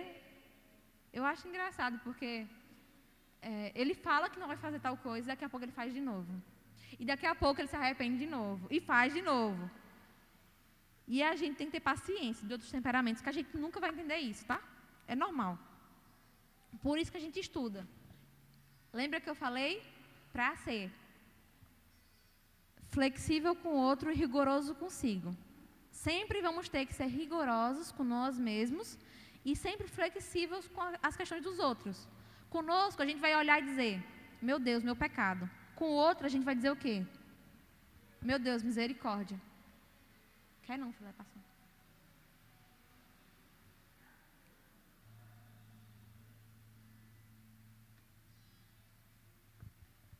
Passa lá isso aí, logo. Obrigada. Na vida espiritual, a gente já está caminhando para o encerramento. Lembra que eu li com vocês no domingo Gálatas 5, que fala sobre as obras da carne e o fruto do espírito? Cada temperamento, naturalmente, ele vai ter uma dificuldade para exercer e praticar a fé. Mas também ele vai ter uma facilidade. Ele vai ter uma porta pela qual a gente entra, mas que a gente não para nela.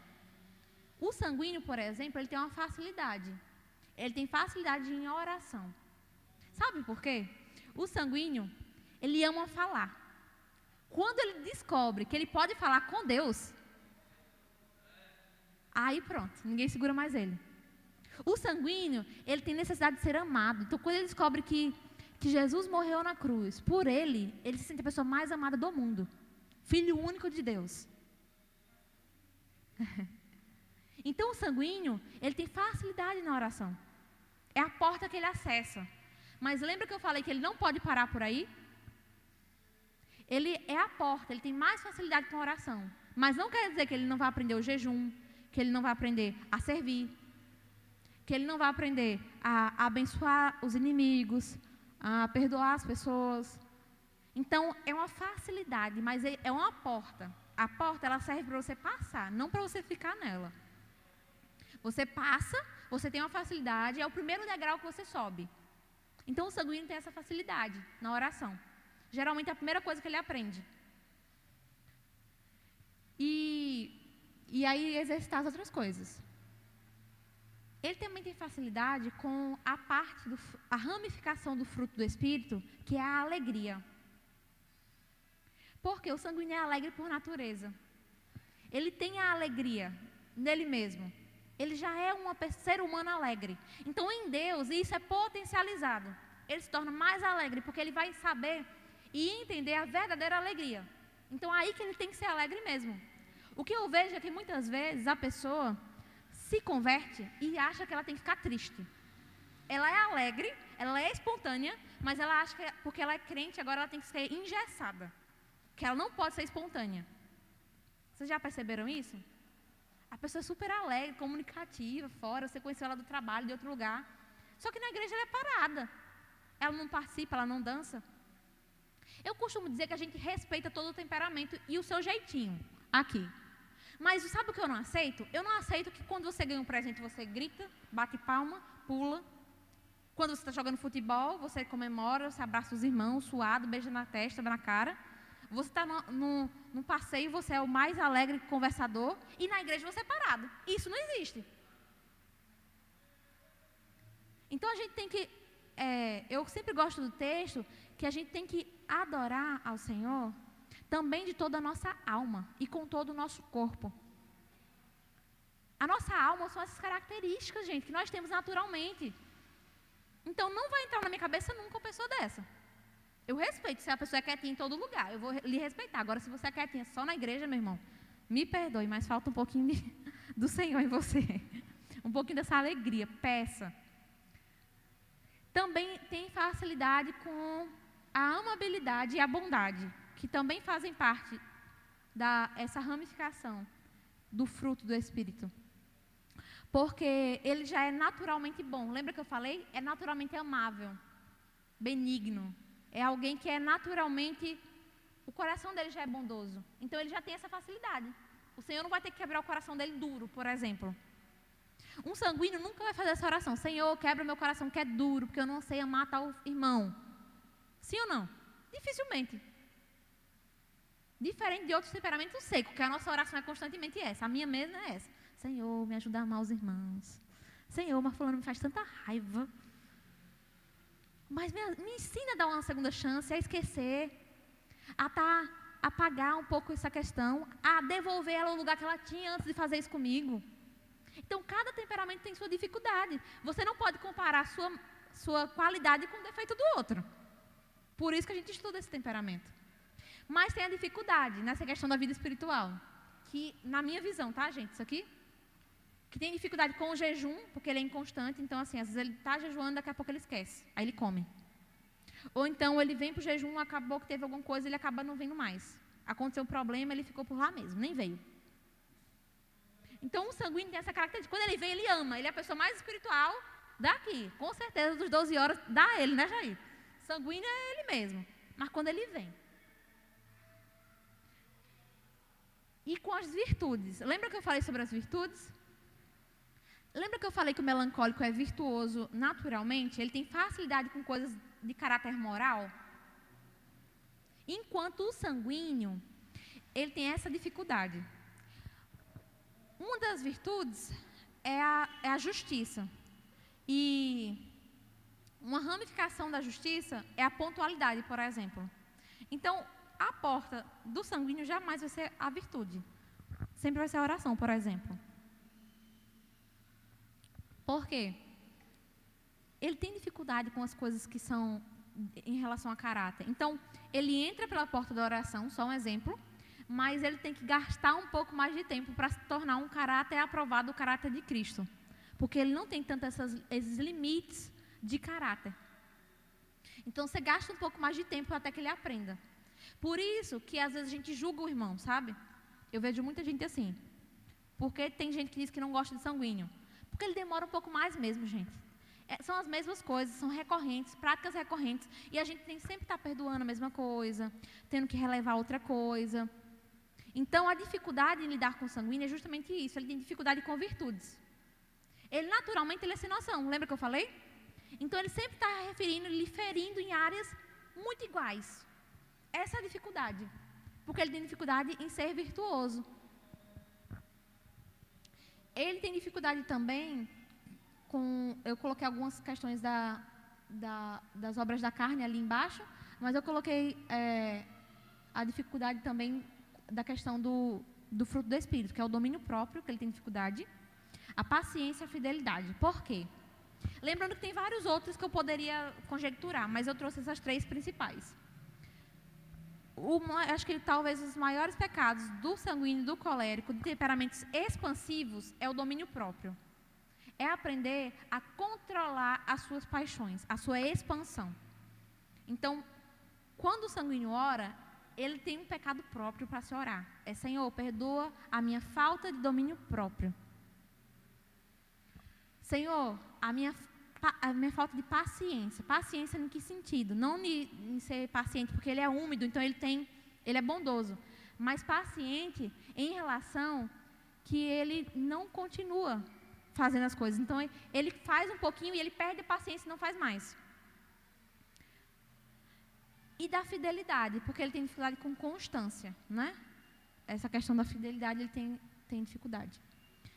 Na questão das obras da carne, ele tem dificuldade com a prostituição, impureza, lascívia, bebedices e glutonarias. Como eu falei, ele vive para o hoje. Se ele vive para o hoje, ele vai ter facilidade com imoralidade sexual, porque ele pensa no hoje.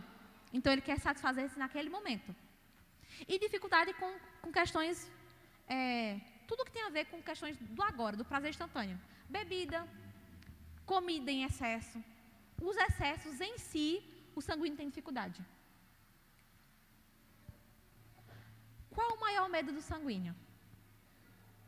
O sanguíneo, ele tem medo da rejeição. Ele tem muita necessidade de aceitação.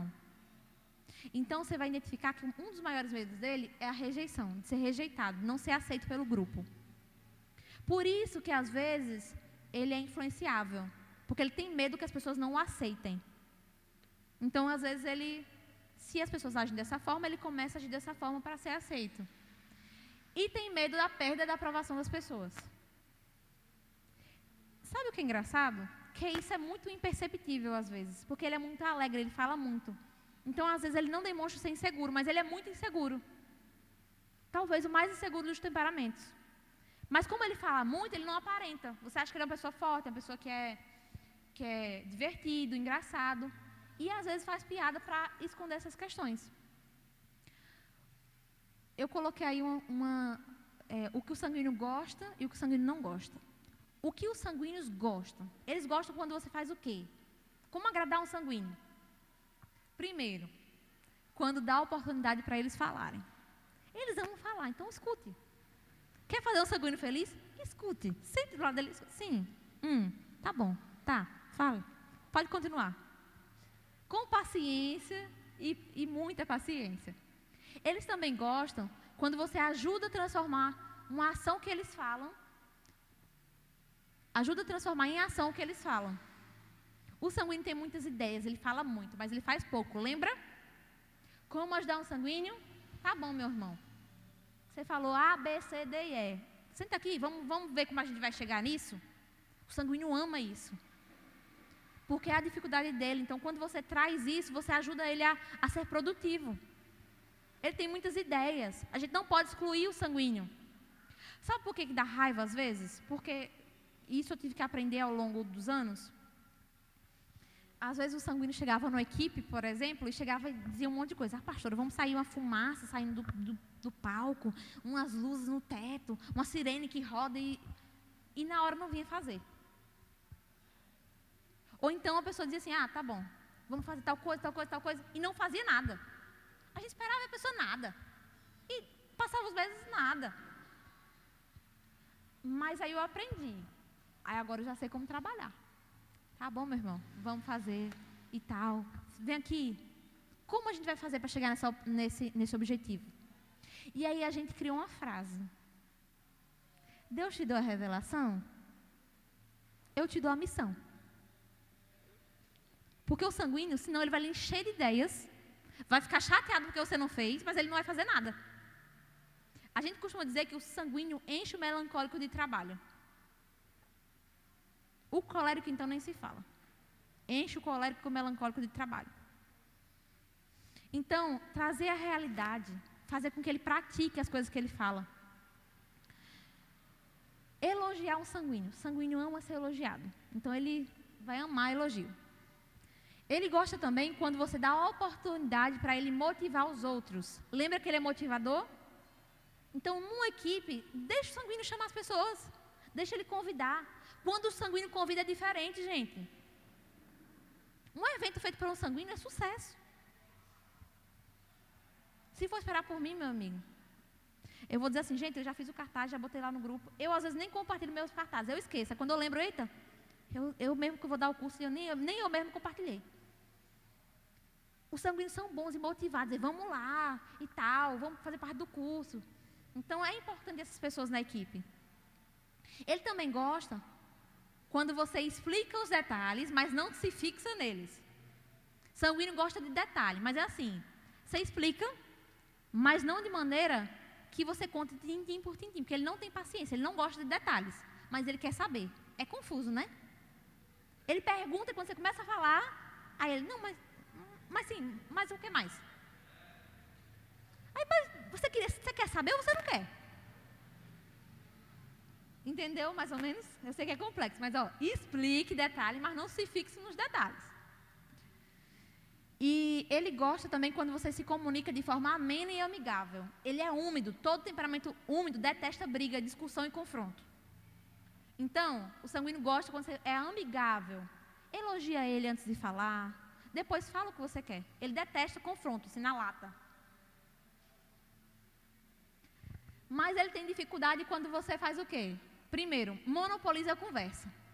O que é até engraçado, porque ele faz sempre, né? tem dificuldade quando você diz a eles o que fazer. Não sei porquê, mas o sanguíneo tem muita dificuldade com isso. Eles não gostam de receber ordens. É tanto que uma das dificuldades dele com coléricos é essa. Ele detesta a ordem. Ele gosta de ser livre, sabe? Livre estou. Sanguíneo é, é, dessa forma. Ele gosta de ser livre, solto, fazer as coisas no tempo dele, da forma que ele quer, e odeia ordens. Dá a eles um trabalho detalhista. Quer matar um sanguíneo? Rapaz, mande o sanguíneo fazer um, uma lembrancinha. Você mata. Manda ele fazer um, sei lá, um, uma coisa assim, uma questão com plantas, uma poda, uma, um, uma arte, um negócio com as mãos, ele detesta, ele detesta fazer isso. Agora, manda ele vender o produto para você ver. Muito bem feito. Vai sair com beleza. Vender, vende até, até o que não deve. Como corrigir um sanguíneo, então? Primeiro, cuidado para que ele não se sinta rejeitado. Lembrando que aqui a gente fala isso, mas na verdade, se a gente tivesse morrido para as nossas vontades e não andar só da forma natural, a gente não precisaria tomar todo esse cuidado. Mas como a gente trabalha com todo tipo de pessoas, então a gente tem que aprender esses mecanismos. A gente não trabalha só com quem é tratado, a gente trabalha com todo gente, gente ofendida, gente tratada, gente que está no processo. Então, cuidado. Inclua ele. Ele falou besteira? Não chega, oh, meu irmão, você não presta, você falou besteira, você fez tal coisa e tal. Não. Meu amado, você sabe que a gente te ama, né? A gente ama, primeira palavra. Que você é especial para nós, que você é um irmão precioso. Porém, você está fazendo tal coisa. Outra coisa, quando você for corrigir um sanguíneo, ouça o que ele tem a dizer. Ele detesta quando você diz algo, você dá uma ordem e não escuta o que ele estava pensando, o porquê que ele falou aquilo. Às vezes o porquê que ele fez pouco interessa, mas ele vai ter que justificar. Você vai ver, o sanguíneo sempre vai se justificar. Então, escute ele com paciência. Diferente do que eu estou falando para o sanguíneo. O sanguíneo fala o quê? Toma vergonha na cara. Quem é bom de argumento é ruim de arrependimento. A gente fala isso para o sanguíneo. Mas para quem lida com sanguíneo, a gente diz: tenha paciência, ouça com atenção. Faça ele se sentir importante e depois exorte. Outra, outra coisa. Confronte suas práticas e inconstâncias. Ajude o sanguíneo, faça ele enxergar que ele é assim. Quando ele enxerga que ele é assim, ele tem maior probabilidade de mudar. Às vezes o sanguíneo é tão sem noção que ele não percebe que ele faz as coisas, sabia? Por isso você precisa falar. Se você continuar, se você for um temperamento seco, que for introverti, é, introvertido, ou guardar tudo que a pessoa falar e você não falar onde ele está errando, ele não vai adivinhar que ele é sem noção. Então tem que falar onde ele está errando para que ele enxergue. Ele está achando que ele está abafando, que ele fez tudo certo. É aquele marido que está contando vantagem lá no grupo tal, no grupo dos homens, está lá contando vantagem. Aí daqui a pouco nas mesas, a esposa, ó, tome, tome, ele achando que ele estava abafando. E a esposa lá, metendo pau nele depois, quando chega para os irmãos. Eita, e eu passando os slides.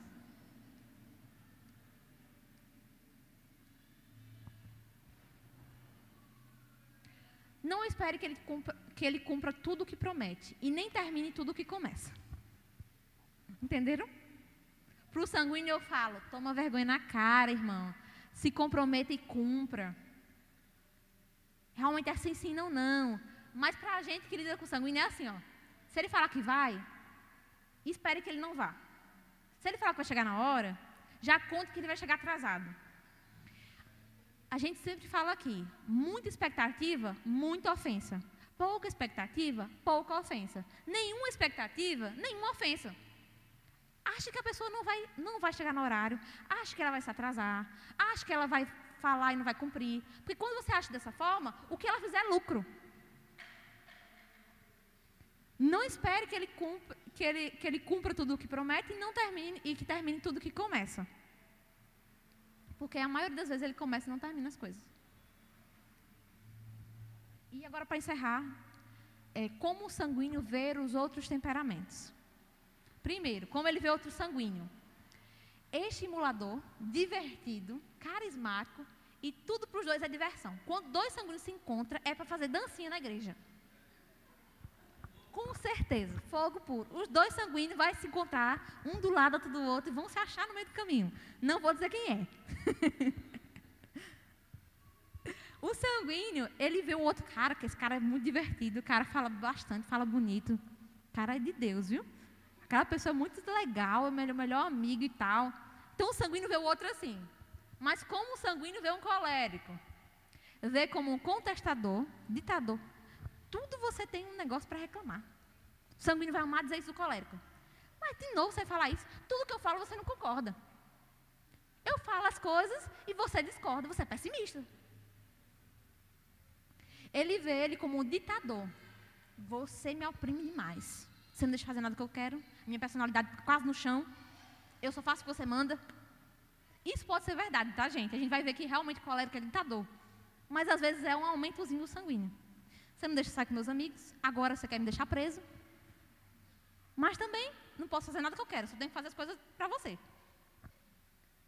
Vê como um ditador, vê como arrogante, nervoso e precipitado. Para que esse nervoso todo? Tem que decidir isso agora mesmo? Você é muito ansioso. Uma frase de um sanguíneo para um colérico.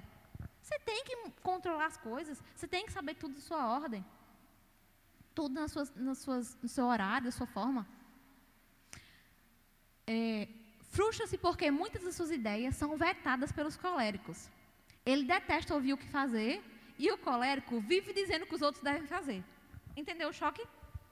Um detesta ser mandado e o outro ama mandar. Vai dar pau. Ainda mais que os dois são expansivos. Os dois vão dizer na cara. A diferença é que um vai perdoar rápido e o outro não. Então, aí vocês identificam que dá os embates, né? Como ele vê o melancólico?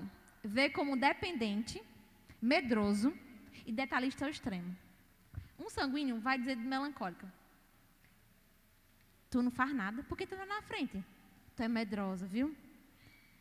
Mas para que essa vergonha toda? E para que isso aqui? Por que tu não vai falar para a pessoa?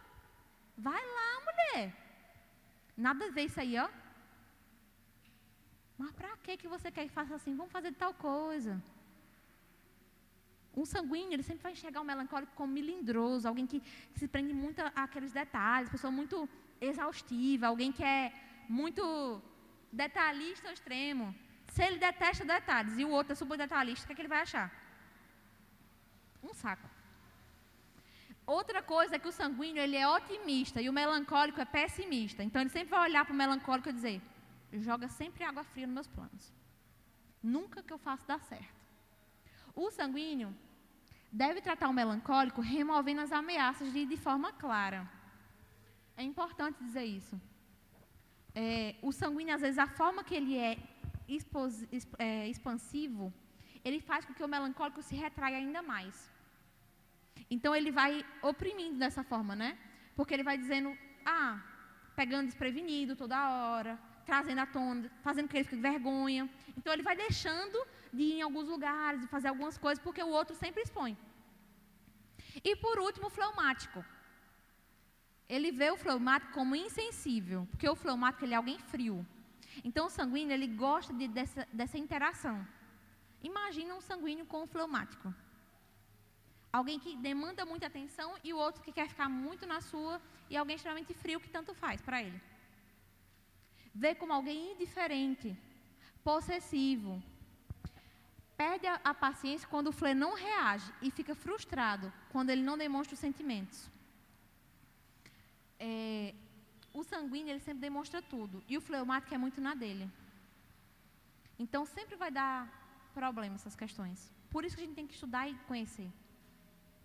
É, eu ia falar algo que eu até esqueci, eu, por algum motivo eu tirei do slide. Mas lembra que eu falei que o sanguíneo esquece facilmente coisas desagradáveis? Mas ele também esquece coisas boas às vezes. É muito comum casal brigar, por exemplo, porque um é sanguíneo, e aí, tipo assim, ele amou a lua de mel, ele amou aquela viagem inesquecível, mas ele também amou estar com você, ele amou tal coisa, ele ama a sua presença, ele não liga muito para essas coisas. Só que ele esquece facilmente, porque ele não absorve. E o outro não. o que tem elementos secos, ele vai querer lembrar a data, o que foi, o que aconteceu, o que falou, qual era a roupa que estava vestido, tudo. Lógico que vai haver frustração, porque você quer olhar o outro da maneira que você, você é. Entende que é uma lente? Um sanguíneo sempre vai olhar dessa forma para os outros, porque ele é assim, ele tem facilidade em falar. Então, o que eu quero que você entenda hoje aqui com a, caricatura do sanguíneo é que ele é alguém muito expansivo, que gosta de falar, mas que tem muitas debilidades, coisas que precisam ser resolvidas, para que ele consiga ser uma pessoa mais constante. Mas a gente estuda isso justamente para vencer essas questões, esses pecados. Denominá-los para a gente entender contra o que a gente luta. Não é a mesma coisa. Vocês conseguiram entender bem a caricatura do sanguíneo? Pensaram pessoas sanguíneas que vocês conhecem? Ou vocês são? Na semana que vem a gente vai falar um pouco sobre colérico. E a gente vai conseguir, talvez se você não se identificou com sanguíneo, vai se identificar com colérico. Por quê? Às vezes você é expansivo, gosta de falar, mas você não é tão sem noção. Às vezes tem características mais secas. Você é uma pessoa que gosta de falar, mas que você também é, gosta de reter as coisas, gosta de centralizar, é um líder nato. Então, na semana que vem, a gente vai falar um pouquinho sobre esse indivíduo colérico. Eu queria terminar com perguntas. Alguém tem alguma pergunta?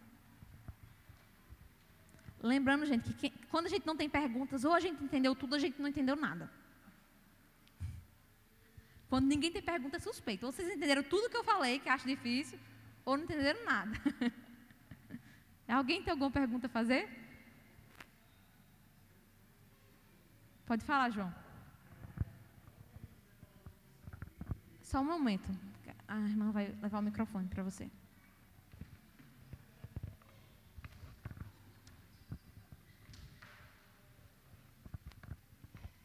Olá, boa noite e a paz do Senhor para todos.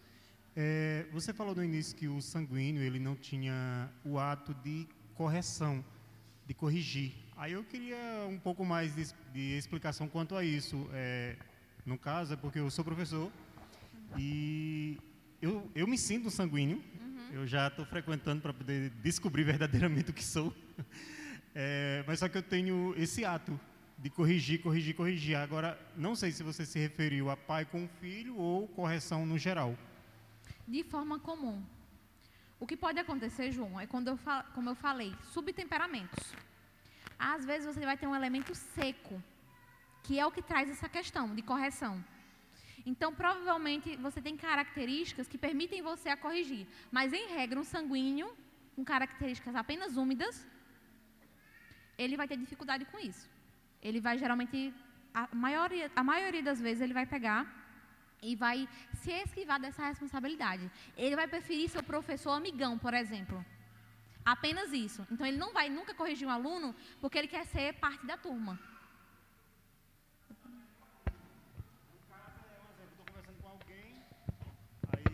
Eu percebo que aquela pessoa errou no meio da amizade mesmo. Eu estou conversando e eu tenho esse ato. Às vezes as pessoas me chamam de chato por esse motivo. Eu estou conversando com um amigo mesmo e às vezes eu sem querer eu faço aquela correção, entendeu? Aí eu, eu tenho como um defeito meu. Sim. Mas só que eu tento entendeu, amenizar. Geralmente, quando você é definido por chatice, geralmente são elementos secos. Pessoas que têm elementos secos, coléricos e, e melancólicos. Ali pertinho, ali próximo. Por quê?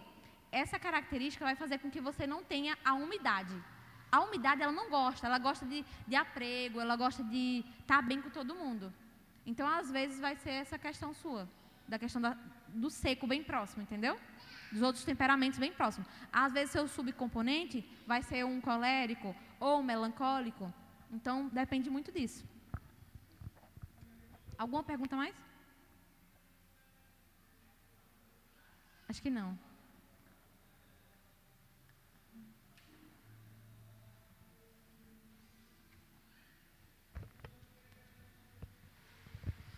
É, com relação a essa questão do, dos elementos, porque das outras vezes que a gente estudou, né, ainda não, não tinha sido inserido, porque a pastora falou que o sanguíneo ele é quente e úmido. Uhum. Só que essa é certeza já ele ser quente e úmido, ele pode tipo, ser quente e seco? Não. O sanguíneo só pode ser quente e úmido. O que pode acontecer é que Por isso que é complexo. Eu até falei no domingo sobre isso, né? Eu prefiro a nossa terminologia que a gente usava. Eu prefiro dizer que alguém é Sancol, ou Sanmel, ou Sanflé. Por quê? Imagina aí o nó na cabeça que dá. O sanguíneo, ele é, é quente e úmido. Só que tem outro sanguíneo que pode ser é, quente com prevalência sobre o úmido, pode ser úmido prevalente sobre o quente, e pode ser quente com prevalência sobre o úmido com aporte seco. Entende? Então, todos são sanguíneos e todos são quentes e úmidos. Por isso que é melhor a forma que a gente ensinava, sobre a questão de Sancol, Sanflé e Sanmel. Não é? Porque a gente traz uma denominação que torna mais fácil. Negócio de úmido, seco, quente, com aporte, dá um pouco de nó, né? Mas é a mesma coisa. Existem basicamente como se fossem três tipos de sanguíneo diferentes.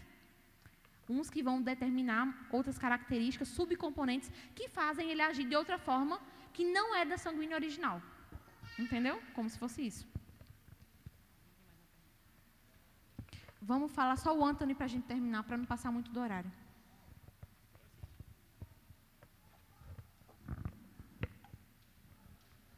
Shalom.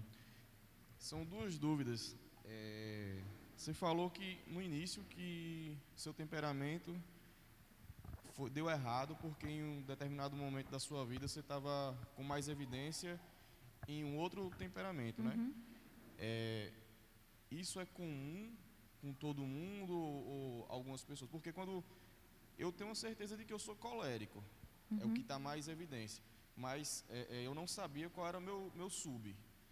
Agora, com essa aula de hoje, eu percebo que eu tenho traços muito fortes em, em sanguíneo. Uhum. E teve uma época da minha vida que eu vivi vivendo é, é, essa fase desse temperamento com muito mais evidência. E demorou bastante.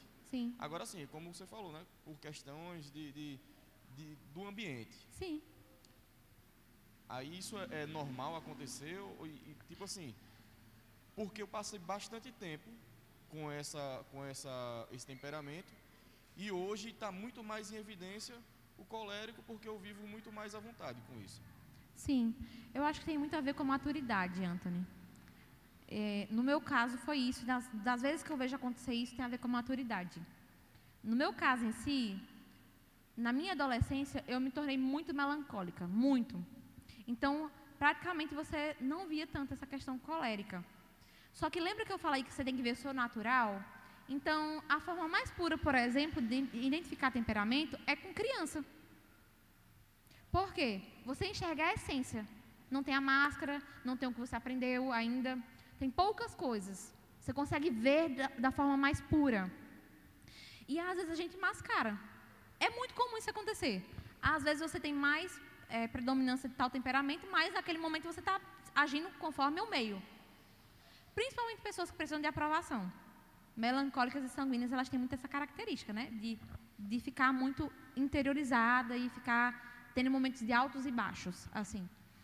É, quando eu falo que eu, eu confundi o, o, teste, é porque, pelo teste, inclusive dessa vez não vamos fazer teste, porque às vezes a pessoa não é sincera no teste. No meu caso aconteceu muito isso também. Eu peguei elementos que eu já tinha mudado. Por exemplo, hoje eu não dou resposta a ninguém. Eu não tenho tanta ira externa. Mas eu já fui um pouco assim. Hoje eu tive que reaprender a forma de liderança, mas eu já fui muito mais autoritária, entende? São coisas de temperamento que a gente vai identificando e melhorando. Por isso que às vezes a gente não enxerga o temperamento real. Às vezes confunde. Por isso que a gente confunde. Coisa que a gente já mudou. Então é normal. E aí com a maturidade você enxerga o que você era. E você consegue pegar os elementos bons que você é e entender que isso é bom, isso não é ruim. Porque tem uma fase da vida que a gente parece que esconde tudo, tanto bom quanto ruim. E aí a maturidade chega e aí traz, ó, oh, peraí, não joga isso tudo no lixo não. Tem coisas boas nisso também. É mais ou menos por aí. Aí sobre o, o Sancol, né? Uhum. E o Colsan, a diferença é absurda entre os dois? É. Ou, é, né? Porque um você está dizendo que você é temperamento sanguíneo. E o outro, você é temperamento colérico. São temperamentos diferentes. Suas reações vão ser diferentes. por mais que você tenha características sanguíneas, no colção você é colérico. Você não é colérico e sanguíneo. Você é colérico que tem muita proximidade, subtemperamento sanguíneo, que está ali bem pertinho. Então você tem muitas reações sanguíneas, mas você é principalmente colérico. No sanguíneo, no, no sancol é diferente. É justamente o oposto. Você é sanguíneo e tem algumas reações coléricas. Então é bem, é bem diferente. São temperamentos totalmente diferentes. Amém? Vamos nos colocar de pé?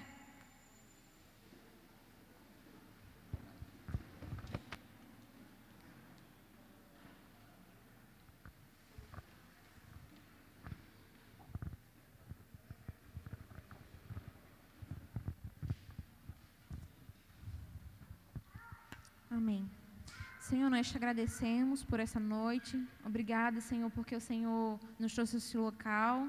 Obrigada porque o Senhor nos leva a nos conhecer mais e mais a cada dia e que possamos, com esse ensino, Pai, não usar como escudo nem como espada, mas que possamos entender que cada ser humano é diferente, o Senhor que fez assim, mas que ele é, ele é útil para o corpo de Cristo. Que possamos entender essas diferenças e possamos ajudar nosso irmão em cada detalhe, Senhor. Conforme foi dito, que possamos aprender a, a disciplinar, a reagir, a agir da maneira correta. Que o Senhor nos dê essa direção, nos dê essa consciência do nosso eu, para que possamos denominar a, o nosso pecado, possamos denominar as nossas características ruins, que possamos lutar de maneira mais efetiva, Senhor, sobre as coisas que têm nos afastado do Senhor e que muitas vezes não são espirituais e até hoje nós não sabíamos, mas que nós venhamos a aprender a denominar aquilo que desagrada do seu coração e que possamos potencializar, Senhor, aquilo que te agrada, a porta que o Senhor nos deu naturalmente para acessar outras vidas. Que o Senhor nos ajude a cada dia mais identificar o Pai e através desse relacionamento que nós venhamos ter uma identidade firmada e consolidada no Senhor. Em nome de Jesus nós oramos. Amém. Amém.